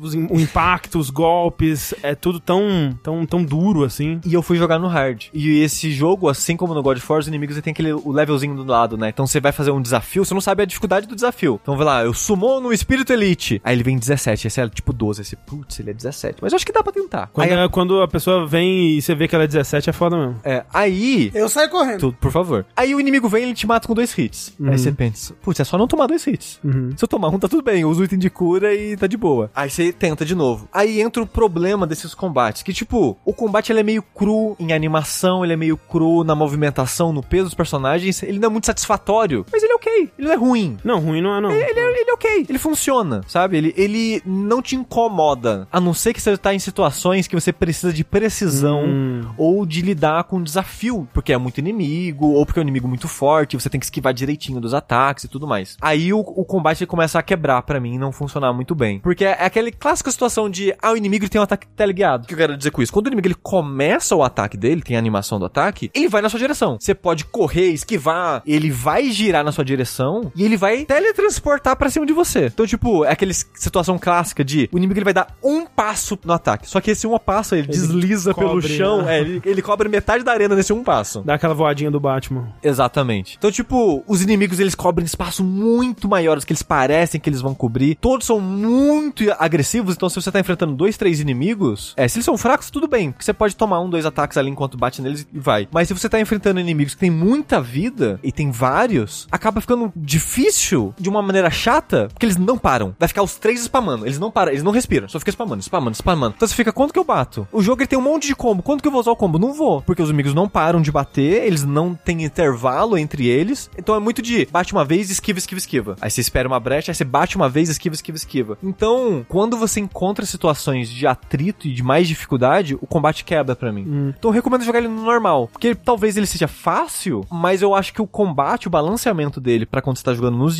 no modo difícil, não é um, um desafio legal, é Mas- só um número. Mas a questão é, tem troféu de dificuldade? Eu não faço ideia, eu não olhei. Eu só coloquei que eu pensei, ah, esse jogo tem cara que vai ser fácil, eu vou colocar no difícil. E meio que foi um erro, porque a dificuldade dele vem naquela, ah, é vida pra caralho. Uhum. Ah, é dano pra caralho, foda-se. Que nem o que? God of War? É. E é um, é um tipo de dificuldade que é meio paia, sabe? Uhum. E como o combate do jogo não é muito preciso, o que seria o divertido de brincar de trocar de, de, de espírito e tudo mais, acaba sendo algo de, ou não, ok, eu preciso ser preciso e metódico, só que o jogo não funciona muito bem quando ele tem que ser assim. Dá pra trocar de dificuldade durante o jogo? Pode, pode, pode. Ok. Se você falar que tá, ah, não tá chato, assim eu vou, vou, pro normal, ou até pro fácil, só pra ver história. Você pode fazer isso sem problemas e depois sobe de novo. É livre pra você subir e descer a dificuldade do jogo quando você quiser. Mas sobre a história do jogo, eu acho que ela tem momentos interessantes, mas ela tem uns detalhes que me incomodam muito, que é a falta de presença do personagem em boa parte dos diálogos. Ele quase não existe, o, o Red quase não existe. E própria Anteia mesmo, quando ela, ela pode é, fazer perguntas também durante os diálogos e as conversas. E a falta de ação sua no mundo, no geral. O que eu quero dizer com isso? Você vai falar com o NPC, você tá investigando o caso. A conversa não é uma conversa, é um interrogatório. Então você chega na, na pessoa e fala: Quem é você? Aí a pessoa fala um pouquinho dela. O que, que você acha do João? E, e a pergunta é isso, não, não é uma conversa. Uhum. Eu acho meio estranho isso. Tipo, o Red chega aí. Quem é você? O que você acha da pessoa? O que é aquilo? E assassina. E vai embora. E vira as costas e vai embora. Obrigado, tchau. É tipo. Tipo Starfield. É assim. É, um pouco assim. E eu, eu acho foda, principalmente pro tipo de história que esse jogo quer contar, que é conectar com as pessoas, saber da história das pessoas. Porque normalmente os espíritos que estão assombrando as pessoas têm algum histórico do passado da pessoa, a pessoa que conhecia Uhum. e tudo mais. Então, é engraçado que parece que o, você não conversa com a pessoa pra conhecer sobre a pessoa, você só interroga ela da, da maneira mais seca possível e vai embora. Ela te manda um lore dump e você vai embora. É, e, vo- e parece que o personagem, ele não, não existe nessa história, sabe? Eu, eu acho isso meio estranho. Não são todas cutscenes que é seca assim, as, as cutscenes principais da história, obviamente, os dois personagens vão conversar entre si e eles vão ter um pouco mais de personalidade, mas eu sinto falta disso no decorrer do jogo, não Sei. só nos momentos chaves, sabe? E outra coisa que eu acho um pouco paia é a conclusão da história, que o Rafa até comentou no começo, tipo, ah, né, você pode sacrificar a pessoa, você pode exorcizar, você pode fazer isso e aquilo. Mas não conta não, hein? Quando os casos de fantasma sempre terminam em três situações. E isso na promessa do começo, de você pode sacrificar a pessoa, que aí você vai roubar uma dela pra alimentar o ritual de ressuscitar a sua esposa. Na sacanagem mesmo, foda-se. É, assim, todas as histórias que eu vi até agora terminam num- numa situação meio cinza, assim. A pessoa que tá sendo assombrada, ela tá meio que um Ah, motivo pra entendi, sendo assombrada. entendi. Aí você pode falar, ah, é motivo suficiente pra eu matar ela aqui. Não tem lei, É, tipo, foda-se. Ai- Ainda não tinha o pacote anticrime, não é verdade? não, É. tinha, não tinha inventado ainda. Então você pode sacrificar a pessoa que tá sendo assombrada, porque, ah, você fez merda pra tá sendo assombrado. Você pode banir da existência o espírito, ou só meio que fazer a transição pacífica dele pro além. O que, que você ganha por banir o espírito? Você não ganha nada de específico por nenhuma dessas escolhas. As três escolhas são narrativas. Hum. Banir o espírito e fazer ele transitar, digamos assim, Ele acender. é o final pacífico de fazer, de, de deixar a Anteia ir pro além, uhum. em paz. E você sacrificar as vítimas, digamos assim, dos encostos, é você sacrificar eles pra absorver o espírito deles, pra alimentar o ritual que você vai tentar fazer no final do jogo. Como eu não terminei, eu não sei exatamente o- o- se dá certo ou não o ritual, né? Mas é a ideia do jogo é essa. Você Sei. vai estar sacrificando essas pessoas pra tentar fazer esse ritual. É isso. E, Só- e- só- e rapidinho, a Anteia que dá essa, dessa, dessa sugestão, né? Ela fala que existe. E aí, e aí, quando você mata alguém, ela fala, porra, joia. Eu nunca matei ninguém, então Ah, não ok, sei. entendi. Mas a parada é. Mas quando você não mata, ela fala o quê? Porra, nem, que, nem, me- nem me quer? É isso mesmo? Não, ela fala, tipo, e aí, o que, que você quer? Aí, aí eu falei, tipo, ah, pô, né, seria legal não matar ninguém, né? Ah, não, ela falou, não, beleza, acho que você tá certo, vou respeitar a sua vontade, então. Ok, ok. É, eu acho que ela meio que concordar com o que você falasse, que a, Uhum. a, a estrutura narrativa é feita de uma forma que você meio que fala primeiro, sabe? Sim, e depois sim. ela meio que só concorda com você. Mas o que me incomoda nisso nem é as escolhas. É o seguinte: narrativamente, pra você fazer o espírito transitar pacificamente, ele tem que aceitar isso. Ele tem que aceitar e ir embora. Ele tem que estar em numa situação meio que pacífica com a outra pessoa pra falar: não, beleza, eu não vou mais atormentar essa pessoa, eu vou embora. A maioria dos casos, você pode fazer em todos os fantasmas. E a maioria dos casos não faz sentido. A, a conversa antes é. É sempre a situação é a vítima e o espírito, ao mesmo tempo ali, um, um de frente pro outro, é tipo, é a combinação daquela história. Os dois estão, tipo, pá, a gente vai lidar com essa situação e vai ser foda. Aí o espírito tá tipo, não, eu odeio essa pessoa, eu vou atormentar ela até ela enlouquecer e não sei lá o que. E é isso. Aí lá, escolha. Aí você fala, ah, eu vou fazer o espírito ascender. Você faz essa escolha, o personagem não fala nada, o espírito. Pô, mas é verdade, né? Eu acho que eu deveria deixar essa Pô, é pessoa em é paz. muito o, o sistema de persuasão do Starfield isso aí, hein? Aí eu fico, porra, eu não falei nada, o espírito de repente tá de boa e quer ir embora. Às eu vezes- acho muito triste. Bateu arrependimento. É, de repente, assim, tipo, ah, poxa, né? Pensando bem aqui, É, né? Pois é, né? Eu acho que eu vou embora mesmo, assim. Então eu fico triste, sabe? Então, tipo, narrativamente ele tem coisas interessantes, mas ele vacila em muitos níveis também, sabe? Tipo, parece que o mundo não reage a você, parece que as suas escolhas, as suas coisas não faz impacto na história, nos personagens, nos diálogos. Parece que você não existe naquele mundo, quase, sabe? Você tá ali pra assistir as conclusões que vão acontecer, parece que independente de você, assim. Então eu fico um pouco triste. Mas dito isso, o Rafa comentou no começo de casal heteronormativo, é uma época de caça às bruxas. Então vai ter muito comentário sobre mulher empoderada, comentário sobre relacionamento entre mulheres, vai ter comentário sobre coisas de bruxa, que as pessoas atrelavam a coisas de bruxa, assim, dessa época. A personagem, a! Anteia, a Anteia, ela começa com a protagonista, começa jogando com ela. Sim, sim. E o Red, ele é aprendiz dela. Então você chega na cidade e fala, eu vim lidar com o espírito. Aí a pessoa vira pra falar com o Red, ela... Eu que mando aqui, porra. É. E o jogo martela isso tanto no começo, enquanto você joga com ela, que eu, eu consigo sentir a raiva das pessoas. de... Ah lá, ó, já começou o woke nos meus joguinhos. É, porque, tipo, você entra assim num salão pra falar com o prefeito da cidade, assim. Aí o, pre- o cara vira pra falar com o Red. Ele, não, não, não, não é comigo não. É ela que manda aqui. Aí ela, tipo, só, sério, assim, só esperando, né? Aí ela senta na mesa, o Red fica meio que no fundo, só assistindo a discussão, a conversa, assim e tal. Eu consigo ver muito o pessoal falando, é o jogo ok, ó. E não sei lá o quê. E Tinha eu que fico ser do, feliz com do, isso. do, do, do Life is Strange. É, e eu só queria dizer Life que eu fico feliz woke. com isso. Life is woke. Life is woke, exatamente. então o jogo, ele, ele, de certa forma, ele vai discutir isso, sim. É, algumas coisas, é, principalmente sobre feminismo e a mulher na sociedade, esse tipo de coisa. A história vai falar um bocado sobre isso. Mu- mulher inteligente nessa época não pode, tá? Fica a informação. É, mulher questionar homens não pode também, é tudo bruxa. Ah, mas até aí, até hoje em dia, já... já- Pois é. Mas ele é um jogo que eu não acho ele ruim. Ele é ok. Ele é um, um jogo que ele é ok no combate. Ele é um jogo que é ok na história, porque muitos dos vacilos que ele tem, infelizmente, são vacilos comuns. Então é até difícil pesar demais na análise dele esse tipo de coisa, porque é de certa forma comum. Então não vou dizer que o jogo é ruim por causa dessas coisas que eu falei. Mas o máximo que eu posso dizer do jogo é isso. Ele é tipo, ele é um jogo competente Entendi. ele funciona. O maior problema, dado essa mediocridade dele, é a duração pra mim. É, né? Como você disse, parece um jogo muito inflável. É, porque se ele fosse um jogo Muito tipo inflável. de 20 Muito horas, muitos desses problemas não ia pesar muito. Sei. Mas se eu tô 40, 50 horas no jogo, com esses problemas ficando constantes, o que faz eles ficarem mais perceptíveis, incomodarem mais ao longo do tempo, Uhum. é um problema, sabe? Então acho que pra mim o maior problema desse jogo é a duração dele. Eu não sei por que, que resolveram fazer ele tão longo, ele tem muita atividade extra. Constantemente atividade extra. Você faz um. Você termina um, um momento narrativo assim, ele. Então, apareceram novas assombrações nas cidades que você já passou. Volta lá e ajuda as pessoas. Você pode só ir pra história principal se você quiser? Pode, pode. Se você quiser, você pode focar só nos objetivos douradinhos e manda ver. Entendi. O jogo, no normal, imagino que não vai ser difícil. As missões principais são mais fáceis que as opcionais. E perguntaram por que, que eu, eu achei que o Rafa ia gostar. Porque o Rafa gosta de jogo ruim, né? Não, mas eu não gosto de Red Dead Redemption 2! Por isso mesmo.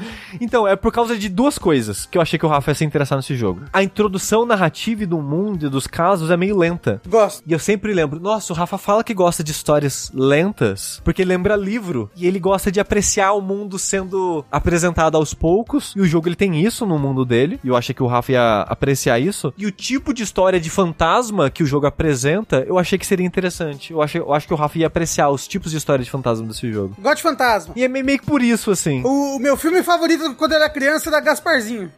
isso. Mas eu gostava, eu gostava muito mesmo de Gasparzinho. Mas assim, ó, várias pessoas, tipo, ah, putz, mas eu tava interessado no jogo. De novo, o jogo não é ruim. Se o que eu falei aqui de tipo de estrutura de história, narrativa, os tipos de história de fantasma, esse tipo de coisa, é do seu interesse, eu acho que vale a pena jogar. Não sei se no preço cheio, mas eu acho que é um, é um jogo que se você tem interesse, eu acho que vale a pena jogar, pra ver qual é que é. Pelo menos ele não tá preso de AAA, né? Ele tá, acho que 40 ou 50 dólares, uma coisa assim. É justo. Então, É, é, é. Dado que ele é, né? Pelo menos não tá 70. E de novo, o jogo é competente. Ele só vacila em várias coisas. Tá aí. Competente, É. mas vacila. Você não terminou, né? Você quer esperar É. pra dar a nota naval? Eu acho que eu esperaria. Eu vou tentar terminar ele, que eu fiz três das, das cinco áreas. Eu tô indo pra quarta área agora. Então eu vou tentar terminar ele e no vértice que eu terminar eu, eu dou uma nota naval pra ele. Beleza, então. Banishers Ghosts of New Eden. A questão que eu vi algumas vezes no, no chat é Banishers ou Vampire, Sushi? Vampire. Putz, assim, eu lembro. Minha memó- a memória é aquela coisa, engana, Memória, né? Engana, engana. Mas eu lembro de de eu ter me divertido mais no, no Vampire. Tá aí, então. É.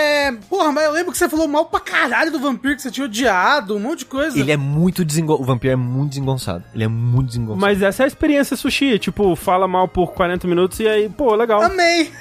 Jogo top. Que nem aquele dia do Baldur's Gate.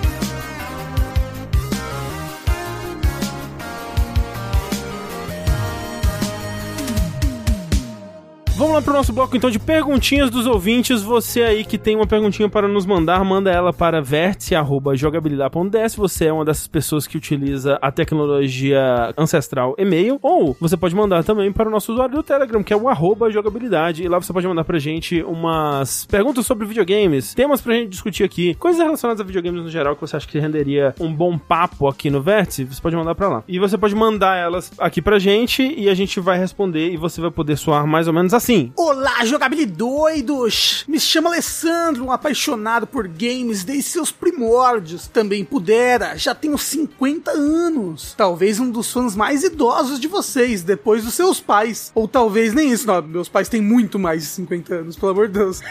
Meu pai nasceu em 47. Não, acho que ele quis dizer que os pais talvez não sejam fãs, não sei. o quê?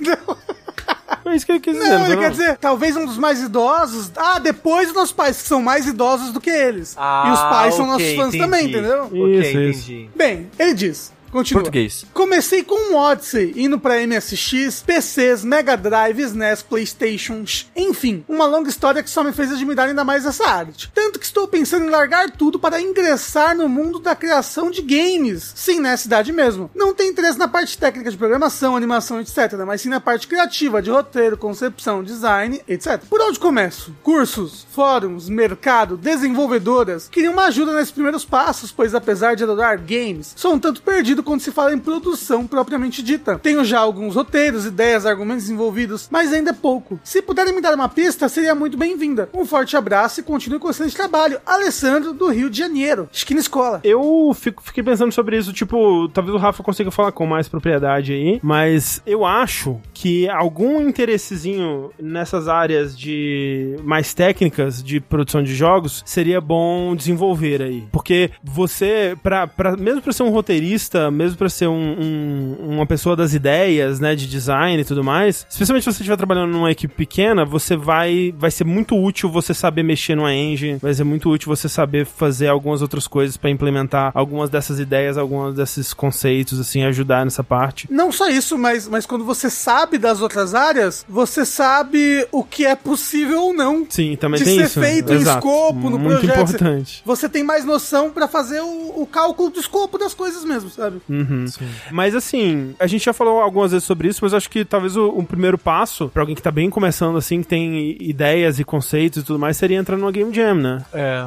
É, eu diria que Game Jam é legal, é muito bom, mas no caso dele, eu acho que o que ele precisa mesmo é networking e é entender mais sobre os processos de criação de um jogo. E eu acho que um curso seria uma boa pra ele. É, um- um- com certeza. É que eu não sei se ele já é formado, mas uma pós, faz uma pós-graduação em jogos. É, tem tem pós-graduação de um ano. Eu- A, a minha foi dois anos porque eu queria uma pós-graduação maior, mas na pós-graduação você vai aprender um pouquinho de cada e você vai conhecer pessoas de outras áreas, sabe? Você vai ver um pouquinho de como é feito cada coisa dentro de um jogo em cada uma das áreas. E eu acho que isso é, isso é legal. Na minha pós tinham pessoas mais velhas e, tipo, que abriram bastante a cabeça, entenderam bastante do processo das coisas e, muito importante, conheceram outras pessoas. Se você quer trabalhar muito com importante, isso, é. você precisa conhecer pessoas. É, que eu acho que essa parte do network, ela co- é possível de ser feita numa Game Jam também, né? E tem também a questão de, tipo, eu acho que um curso, obviamente, ele vai te abrir a mente pra essas possibilidades, mas um jeito também de você entender muito sobre o desenvolvimento de jogos é tentando fazer um jogo, né? Tipo, vendo tutoriais, né? Pegando na prática ali. E acho que se, se por acaso, por algum acaso, não for possível um curso, eu acho que tentar fazer um, um pequeno jogo, começar lá pelo joguinho de, sabe, o joguinho mais básico de clicar numa coisa e ela mudar, que tem tutorial de, sei lá, de Game Maker no YouTube, sabe? Pra você entender. É, não, é tipo, no, no, no, no YouTube você tem praticamente cursos completos, sabe? Sim, exato. Infelizmente, se não tiver como fazer um curso é, em um local, em uma instituição, faça um curso online, sabe? Sim, que sim. seja. Mas aí aproveita e já vai praticando, já vai fazendo, botando a mão na massa. E aí ele fala também de largar tudo, né? E é- não sei se imediatamente, né? Não sei o, quão, o quanto de segurança financeira você tem. Às vezes ele já, ele já tem uma espécie de pezinho. Talvez. Um pé de meia feito, entendeu? Se for esse o caso, aí sim, mas é, se, se não for porque também não é das áreas mais lucrativas e, e, e que, né, dadas as notícias que a gente comenta aqui no Vértice, não é exatamente uma área que tá em pleno crescimento, a pleno vapor. É, incluindo no Brasil, tá, tá, tá difícil. É, então. Mas até aí tu- tudo tá assim. Sim. É, mas obrigado pelo seu e-mail, Alessandro. Do Rio de Janeiro. Boa sorte. Boa sorte. Próximo e-mail pra gente, Sushi. Eu Quero ver se o Sushi vai acertar essa palavra no começo. Uau. Entendeu? Entendi, eu tava tentando entender ela primeiro. Olá, jogabilis... Não, jogabilauzudos. Exato. Bilauzudos, ok. Ok, você não sabe? Na verdade, a- a- os boatos é justamente o contrário, né? Jogar bilauzinhos. assim.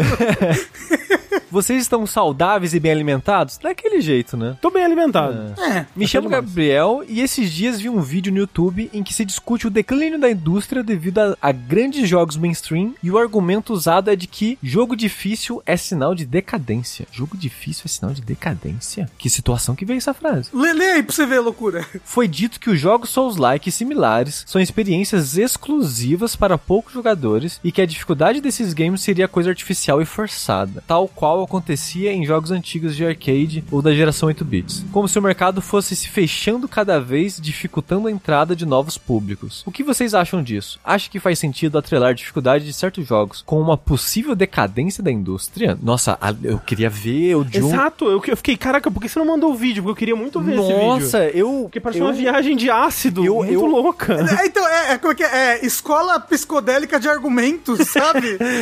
tipo, é. Ah, Nossa, eu, eu queria ver a pessoa desenvolvendo É, isso, porque exato, pra eu mim agora parece uma loucura É, desse esse Porque argumento. provavelmente é, ué. Não, é, não sei, eu não sei, talvez foi. É a mesma coisa que você fala, ai, o fato de que existi, existem filmes, filmes que são muito complicados ou muito arte, só quer dizer que a indústria do cinema está em decadência, que você está botando uma barreira de entrada para pessoas que são novas no, no mundo dos filmes. É que tem várias, várias coisas que, tipo, primeiro que a, a, a decadência que rolou nos consoles nos anos 80, primeiro que ela foi só nos consoles, né? A parte de PC ela continuou firme forte, tranquilamente. Que eram jogos tão bitusos quanto. Até mais, né? E foi uma coisa estadunidense. Estadunidense, exato. Especificamente estadunidense, muito importante. E que não teve a ver com a dificuldade dos jogos, né? E os jogos na época eles eram mais difíceis, sim, mas eu acho que é duas coisas aí. Tipo, primeiro porque a filosofia de design da época ela vinha dos arcades, né? Em grande parte, que eram jogos feitos pra você perder realmente, era o objetivo do jogo. Também pelo fato de que game design tava engatinhando, né? Então as pessoas não sabiam, não tinha muito padrão de controle, não tinha muito padrão de compartilhamento de tecnologia. né? Playtest era Playtest. escasso, em É. períodos curtos. Então, muito da dificuldade Se dessa é época. que existia playtest. Tem jogo que É. foi lançado sem playtest. Sim, sim. O Dragon Quest 2. Tem muito jogo nessa época que é difícil, porque às vezes não se sabia o que estava sendo feito literalmente. É. Era o pessoal, tipo, aprendendo enquanto fazia. Ah, então eu acho que a dificuldade dos jogos não tem, não dá pra fazer essa correlação com a crise ou com qualquer coisa que seja. E hoje em dia, por mais que a gente tenha aspectos de crise, com certeza, né, muitos deles, é, muito, muitos, muitas crises acontecendo na indústria de videogames, a gente conseguiria, a gente aponta corriqueiramente aqui, conseguiria apontar algumas delas, mas videogames é uma indústria maior do que ela jamais foi, mais acessível do que ela jamais foi, né, e até os jogos considerados difíceis, né, eles não são, como eu- a pessoa diz, difíceis de uma forma artificial e forçada, né, pelo menos o, o que eles, o que ele O, o que não foi dito no vídeo, né? é, que ele, que ele cita de, de Souls-like e tudo mais, né? Tipo, o, o sucesso dos Souls-likes não é por eles serem difíceis de uma forma artificial e forçada. É um sucesso que vem questionando uma forma como os jogos estavam sendo feitas e tudo mais, né? E justamente, é claro que vai, que a gente, a gente sempre fala aqui também, né? Que tem o jogador de Souls que ele quer a dificuldade e a dificuldade pra ele é, é o ponto da coisa, mas eu não acho que seja esse o, o aspecto, tanto que são jogos que eles foram crescendo é, em popularidade, né? Eles foram furando essa bolha. Os jogos Souls-like mais modernos, eles conseguem ser, tem um- uma coisa de acessibilidade ali, enquanto continuam mantendo as coisas que são interessantes pra esse gênero, que nem sempre estão diretamente relacionadas à dificuldade. A gente fala que, tipo, é muito mais a questão de é um jogo que requer muito da sua atenção, do seu comprometimento, do que necessariamente um jogo que vai te ser filho da puta ou artificialmente difícil. É, né? eu, eu não acho, por exemplo, isso, isso de dificuldade artificial é muito difícil de discutir, porque eu sinto que isso do, do artificial, que as pessoas falam, ah, mas é número, mas tudo é número, né? No videogame, tudo vai ser um ajuste de número ali que vai gerar o, o desafio. Mas eu acho difícil falar sobre isso, porque a dificuldade vem muito da frustração da pessoa. Eu sinto que é muito atrelado. Se a pessoa tá se frustrando, ela vai achar difícil e vice-versa, né? Ó, eu guardei aqui pra assistir depois. E eu acho, pra mim, pra mim especificamente, Souls eu não acho um jogo frustrante, porque apesar dele, dele ser desafiador, é o tipo de jogo que eu consigo ver o que fazer, eu não sinto que ele tá roubando ou coisa do tipo. Eu acho mais frustrante que nem a dificuldade do, do Benchers que eu falei agora, de, ah, o modo difícil só inflou o número. Aí é meio chato só. Aí, aí diminui. Souls eu não acho que é isso especificamente, principalmente se você tá só jogando casualmente. Se você, ah, eu quero fazer run desafio, ah, eu quero fazer no Game Plus mais 7, aí provavelmente talvez você ache isso. Mas eu, não acho que Souls é o caso, e mesmo que fosse o caso, uma série de É jogo uma série, é um subgênero de jogo que sai alguns ao longo do ano. Que nem de longe é um subgênero mais popular ou mais jogado. E até os jogos que têm se inspirado, outros jogos AAA, como sei lá, God of War, tem modo de dificuldade. E eles, no normal, por exemplo, não são tão difíceis quanto. Mas assim, o André tá falando, né, da que a gente tá tendo crises na indústria. Nenhuma dessas crises são crises artísticas, sabe? São É. crises de, de um baixo público, ou então, tipo, nossa, não existe videogames para quem tá querendo iniciar nos videogames. Não, são crises é, inerentes do modelo capitalista, sabe? São crises que, que, que não são apenas da indústria de videogames, são crises da indústria de tecnologia e todas as outras, no final das contas, sabe? É o que a gente fala, né? Tipo, tipo a, a- recorde de venda, números gigantescos, 1.900 pessoas demitidas, né? Tipo, não Exato. tem a ver com, com os jogos em si, né? Tem a Sim. ver com o modelo de negócios, com o capitalismo. Exatamente. Mas eu, eu, eu discordo dessa opinião. Eu não, eu não acho que é um, é, é um No sinal. No momento, pelo menos, né? É. Sem ter visto o argumento por completo, né? Talvez. Não, eu, eu, eu- eu discordo mesmo não vendo o argumento. Porra, Ah, eu não, tenho uma talvez opinião. tenha- Talvez seja um argumento especificamente de uma área específica ali, de- de- falando de um pedaço só da indústria, de alguma crise específica, e não da indústria como um todo. Não sei, consigo ver sendo possível. Você tá sendo bondoso, É, o- gentil o, demais. O, o, o André ele tá dando chance pro argumento até ver o É. argumento de fato. É, não vi, então, né? Vamos esperar. Muito bondoso. Mas André obrigado de qualquer forma pelo seu e-mail, Gabriel. Mandem aí e-mails pra gente, é, perguntinhas, né? Lá no nosso e-mail, vértice.jogabilidade.de e no Telegram, que é o arroba jogabilidade também.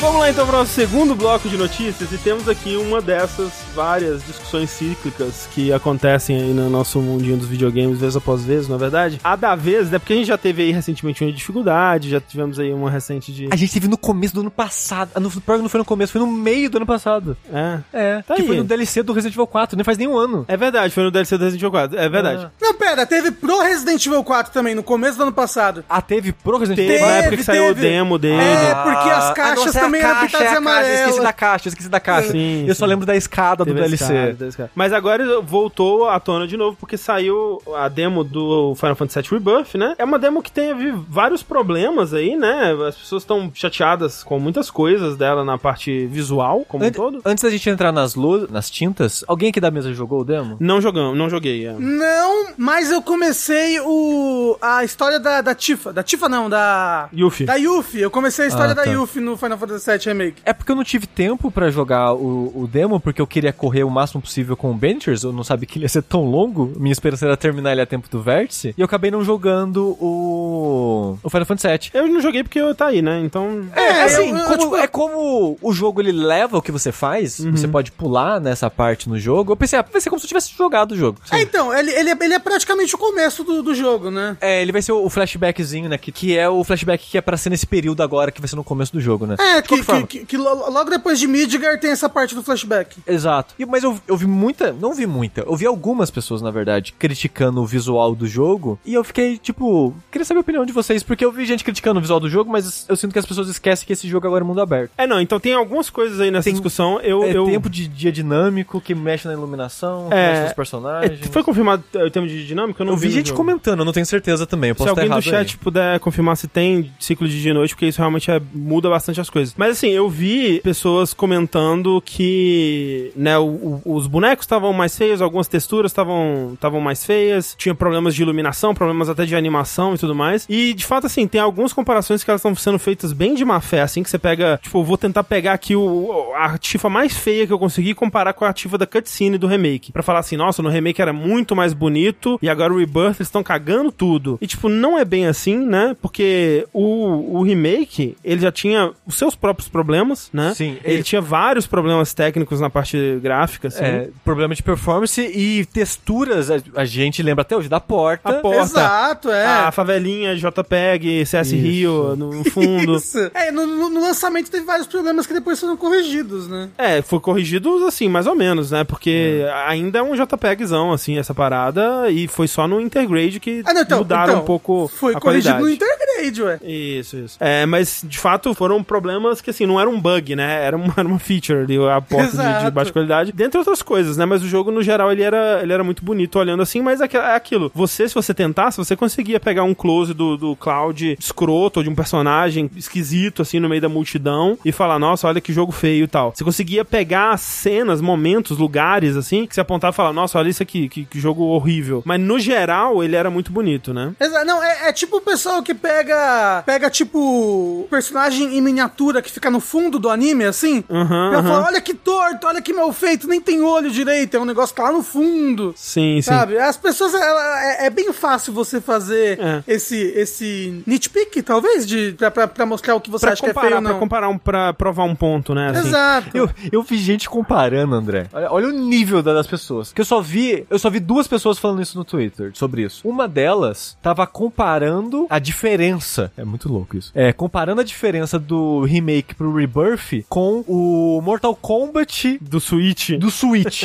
com o tipo Mortal Kombat de, de PS5 e o Mortal Kombat de Switch. Gente, pelo amor de Deus. É, não, assim, não tem condição. Assim, e- mas, é- mas é isso. Tipo, eu acho que quando você compara entre os dois, eu vi algumas comparações de má fé, mas tem algumas comparações que fazem sentido realmente. Tipo, essa questão da iluminação vai ter que ser diferente, né? Porque agora no, no, no Rebirth tem muitos cenários que são mais de natureza, que são muito mais complexos, né? É, se tiver isso de ciclo de dia e noite dinâmico, aí é outro mundo, assim, muda completamente, né? Porque no, no remake as- a iluminação era toda baked, assim, você conseguia dar é, uma, uma iluminação muito específica, muito mais detalhada, é, e muito mais Dramática, dirigida, chamativa, exato, é. pra cada cena do que... Eu, eu realmente não sei se vai ter, eu, eu tava tentando achar se, o- se o chat confirmava, eu não vi o chat confirmando, então não sei ainda. Mas se for ter, muda outra coisa, mas só de ter o mundo aberto já, já muda a escala do jogo pro fato de que acho que é normal que o, o mundo aberto ele vai ter uma, um, algumas coisas de mais de qualidade inferior ao que você tinha no jogo, é, no remake, no, no jogo principal. O lance aqui, eu acho que algumas pessoas estavam esperando uma evolução do Rebirth em relação ao remake, que ele fosse um salto gera- geracional ali em relação ao jogo, e não que fosse, tipo, a continuação direta daquele jogo, né, na parte, na parte visual apenas, né? Eu acho que quando você pega pra, pra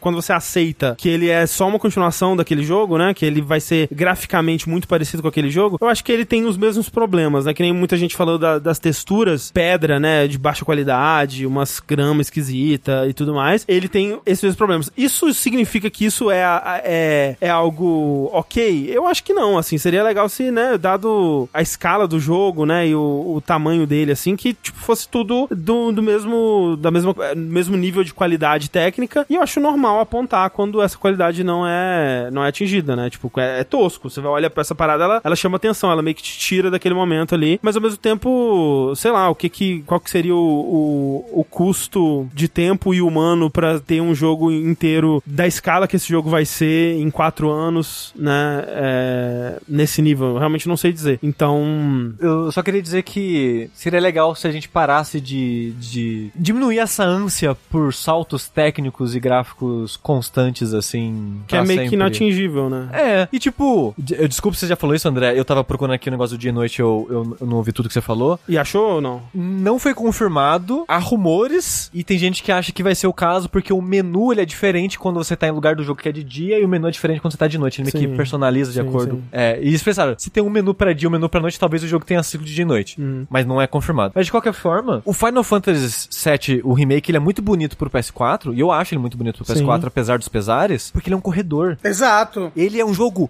extremamente linear, o 7 Remake. Ao ponto de que rejogar ele no hard é até meio maçante. Porque é o exato mesmo lugar, de novo, com paredinha pra você se esgueirar, com coisinha pra você passar embaixo e tudo mais. E, e todos os cenários são pequenos, né? Quando, Sim. ele tem, quando ele tem cenários bem amplos, mesmo assim, o, o lugar que você pode se movimentar ainda é pequenininho, né? Tipo, é Sim. como se te falou, são todos corredores que você vai estar. E esse jogo, eu não sei como é que vai ser, como ele vai lidar com as áreas dentro desse mundo aberto, mas a gente já sabe que o mapa desse jogo é gigantesco. É. Ele não tem o mesmo escopo e não tem como ter o mesmo nível de qualidade, apesar do salto de geração, dado o tamanho das coisas. Eu acho que o salto de geração nesse jogo, fo- o- o- a, a escolha do estúdio foi: vamos fazer um jogo ambicioso em escopo. Exato. É, tipo, a gente vai. O salto de geração é: o primeiro era linear, esse vai ser mais aberto. A gente não sabe o quão aberto vai ser de fato, mas É. pelo menos que ele tem áreas mais abertas, a gente sabe que ele vai ter, né? Do que eles mostraram nos trailers, me parecia que ia ter bastante coisa bem aberta. Que ele, ele, mostrou que, tipo, não vai ter um mapa mundi, assim, que você vai andar tibizinho num mapa Sim, sim, Sabe, sim. você, sim. vai, vai- vai- você vai realmente vai, vai, vai ter os, os, os mapazão, você vai poder an- andar de chocobo. Eu acho que não vai ser um pique Final Fantasy XV, que era bem abertão, mas eu, mas eu acho que, que vai ser um. Vai ser mais do que um Final Fantasy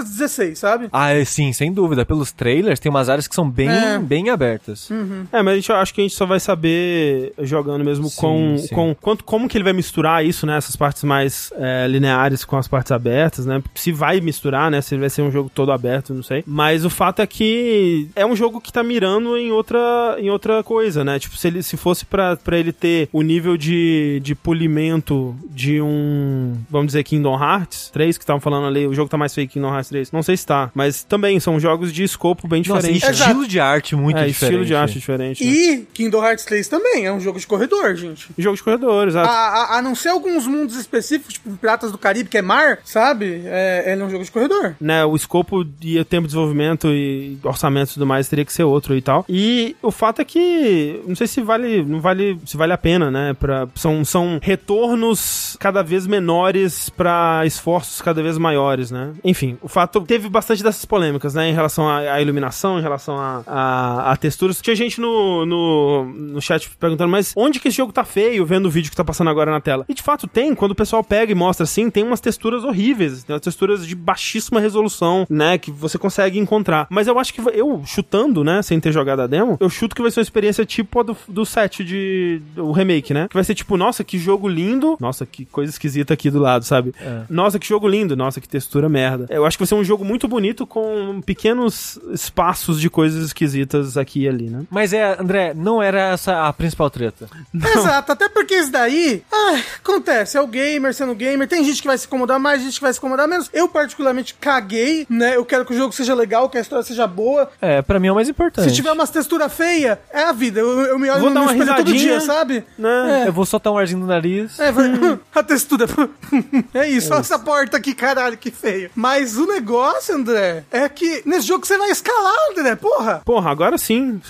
O Final Fantasy de alpinismo que eu sempre quis. É. Nesse você não vai só descer a montanha, você vai subir ela também. O Jussan de Final Fantasy. É isso. O que aconteceu? Uma outra polêmica que surgiu aí, né? Foi que nesse, na demo tem algum momento que o Cloud ele, ele escala uma, uma montanha, assim, né? Ele sobe uma- umas paredinhas. E pra denotar ali onde na paredinha você podia interagir, eles usaram a clássica técnica da tinta amarela, né? Eles pintaram de um, uma te- textura amarela, assim, como se fosse pintado de tinta mesmo, as beiradinhas que você pode interagir, né? E aí re- ressurgiu essa discussão que rolou, tipo, já rolou várias vezes ao longo do- do- dos videogames aí, né? Mas a- as mais recentes que eu consigo pensar foi no Resident Evil 4, quando saiu a demo dele também, e depois quando saiu o, o DLC da Ada lá, que alguém postou assim, né, a foto da escada toda suja de tinta, É. como se alguém realmente tivesse jogado um balde de tinta. Então, mas a, a escada eu acho que é piada, porque, porque tem o balde de tinta. Tem, né? É, é como se o balde de tinta tivesse rolado a escada Aham. e, ele tá, tipo, no pé da escada. Então eu acho que foi uma piada com a, a polêmica. Eu tenho a impressão, pelo Tal- menos. talvez tenha sido. E aqui eles repetiram. E é uma coisa que. Essa coisa de marcar, de guiar, né, o, o jogador com alguma cor ou com algum detalhe gráfico, assim, é algo que tá em praticamente todos os jogos, né? De uma forma ou de outra, porque, tipo, os jogos eles precisam é, de formas de marcar pro jogador que é importante, né? Tipo, você volta até, pô, você pega Resident Evil mesmo, eu lembro, né, na época do PS1, assim, que os itens interativos eles davam um brilhinho, assim, né, e tal. Mesmo quando isso não fazia sentido no mundo, às vezes era um livro, sei lá, e ele dava um brilhinho pra destacar aquele item no cenário, né? O próprio Final Fantasy VII de Play 1, né? Por causa que era um, um período de cenários pré-renderizados que às vezes era difícil de ler. Tinha seta no chão. É, tinha um botão que você apertava, Select, se não me engano, que parecia setas no cenário aonde você conseguia interagir. É pra mostrar, tipo, entrada e saída, onde É. estavam os personagens. Só pra mostrar o quão importante é você conseguir ler as coisas. Exa- E assim, esse, esse é o tipo de coisa que o desenvolvedor aprende com teste. Tipo, eles botam é. o jogador pra testar e o jogador não enxerga as coisas se você não mostrar muito claramente, gente. É, tipo, eu, eu chuto, assim, né, sem saber nada sobre o desenvolvimento do, do Final Fantasy VII Remake, que em algum momento, alguma versão dessa parte escalada não tinha é, nenhuma tinta, ou tinha uma tinta mais Uma tinta sutil. branca, né? Uma é, coisa, alguma coisa mais sutil assim, e que através de testes eles descobriram que não tava passando essa informação da forma, da forma desejada, né? E assim, isso é um, é um, é um problema até de desenvolvimento de jogos, porque provavelmente tem um chefe assim que tá pedindo, né, resultados desse, desses testes e que não quer que esse jogo fique, né, que, que ele quer aprovar essa parte já, né, e passar pra próxima e e a escalada do Final Fantasy VII tem que ser aprovada o quanto antes. Então a gente não pode ficar perdendo tempo aqui redesenhando a parte, transformando ela de um jeito mais óbvio, mais óbvio, mais claro pro jogador, onde que é interativo, de uma forma que aquilo se encaixe no mundo. E aí utiliza-se o atalho da, da tinta amarela, porque tinta, a, a cor amarela é uma das cores mais fáceis pro ser humano ver, né? Então, tipo, ah, a placa de trânsito vai ser amarela, ah, o, o ônibus escolar vai ser amarelo, tipo, até a pessoa começou a mostrar no mundo real, né? Coisinhas no chão, na rua, assim, pra guiar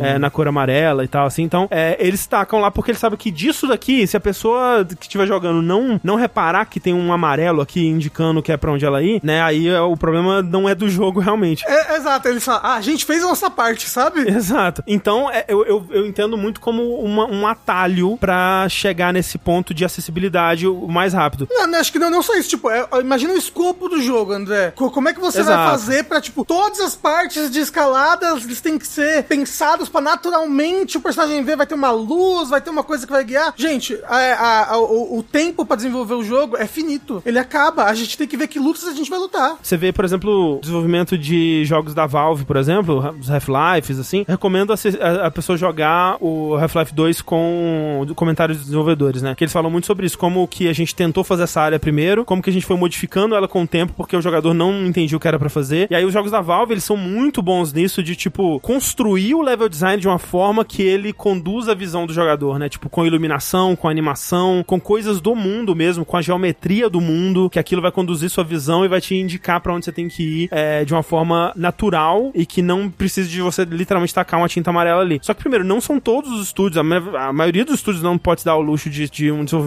tão artesanal assim quanto a Valve precisa ter. E a Valve, e a Valve parou de fazer jogo, né, também. A Valve, exato, tanto que a Valve parou de fazer jogo, basicamente. E esses jogos da Valve são todos, em sua maior parte, lineares, né? São jogos bem, de um escopo bem mais limitado. E mesmo assim, se eu não me engano, no Portal 2, no- no- no- nos testes que eles fizeram, é, eles tiveram que botar setas em vários lugares do Portal 2. Não, setas e, né, tem o lance, tipo, não é uma tinta amarela, né? Mas eles indicam com a tinta branca, por exemplo, a parede que você consegue Exato. colocar portal e tudo mais. E aí tem uma justificativa no mundo, né? Isso, mas, mas, mas, eu, lembro que teve esse negócio de testes do Portal 2, que eles literalmente botaram setas em lugares, Sim, porque sim. as pessoas não, não, não, não descobriam por onde tinha que ir. E olha que era um jogo linear. Mas é aquilo, né? Tipo, faz sentido no mundo. Eu acho que a grande coisa dessa do Revolts aí com a tinta amarela no Final Fantasy É que o gamer é insuportável e tem que acabar. É, não, tem. Essa é a grande coisa. isso, mas eu acho que também tem o, o fato de que é uma coisa que não faz sentido no mundo e aí destaca mais pro jogador, né? Porque você tem muitos jogos que fazem isso, tipo, da, da borda ser de uma cor diferente e tudo mais, mas aí fazem, sei lá, um arranhão, uma coisa arranhada, ou uma tinta branca, cocô. ou cocô de pombo. Então, mas aí, André, se esse jogo tiver, a gente não tem certeza ainda, ciclo de dia e noite, É. vai dar pra ver o arranhado de noite? Pois é, exato. Tem que pensar. Tem que, é o que o, Rafa falou no começo. Isso tudo foi testado. A gente, a gente não sabe é, as dificuldades que essas pessoas provavelmente passaram pra garantir que essa parte fosse, fosse clara. E aí eu, eu entendo o argumento do, do jogador que fala, tipo, ah, mas eu não gosto que eles estão me tratando como burro. Mas tem que pensar que o jogo não é só pra você, né? Não é uma experiência específica pra você. E, tipo, tem gente, assim, tem gente que tá jogando desatento, tem gente que tá jogando, tem, tem gente que é burro mesmo. Não é fazer o quê? Tem gente que tá fazendo live enquanto joga, que não tá prestando atenção. Tem história. né, é, Uma coisa que divertida que essa, essa parada trouxe foram histórias de terror de desenvolvedores. Assim, eu fiz um jogo, coloquei ele na Pax. O, jogo, o nome do jogo era The Next Jump, uma coisa assim, tipo, o próximo pulo. O jogo só tinha um botão, era um botão de, de arcade grandão assim, que era o único botão que você apertava o personagem pulava. Era a única coisa que você fazia no jogo. As pessoas iam jogar e falavam, como é que pula? Mas eu "Ah, realmente, não tem. Não tem salvação. Realmente tem que pintar de amarelo mesmo. Então, e, e até, até um negócio de acessibilidade. Um jogo como Final Fantasy VII, que tem inclusive um, um- um- um modo de dificuldade que é praticamente só a história do jogo, ele, ele, é, ele, é, ele tá sendo voltado, ele só se paga se ele for aceito e comprado por um público muito amplo, gente. Exatamente, exatamente. é. Mas assim, tem algumas coisas que me incomodam nessa história aí. A parte amarela na escalada não é o que me incomoda. O que me incomoda mais, não que o jogo vai ser ruim por causa disso, mas se tem algo que me incomoda no jogo nessa coisa, é a escalada em si.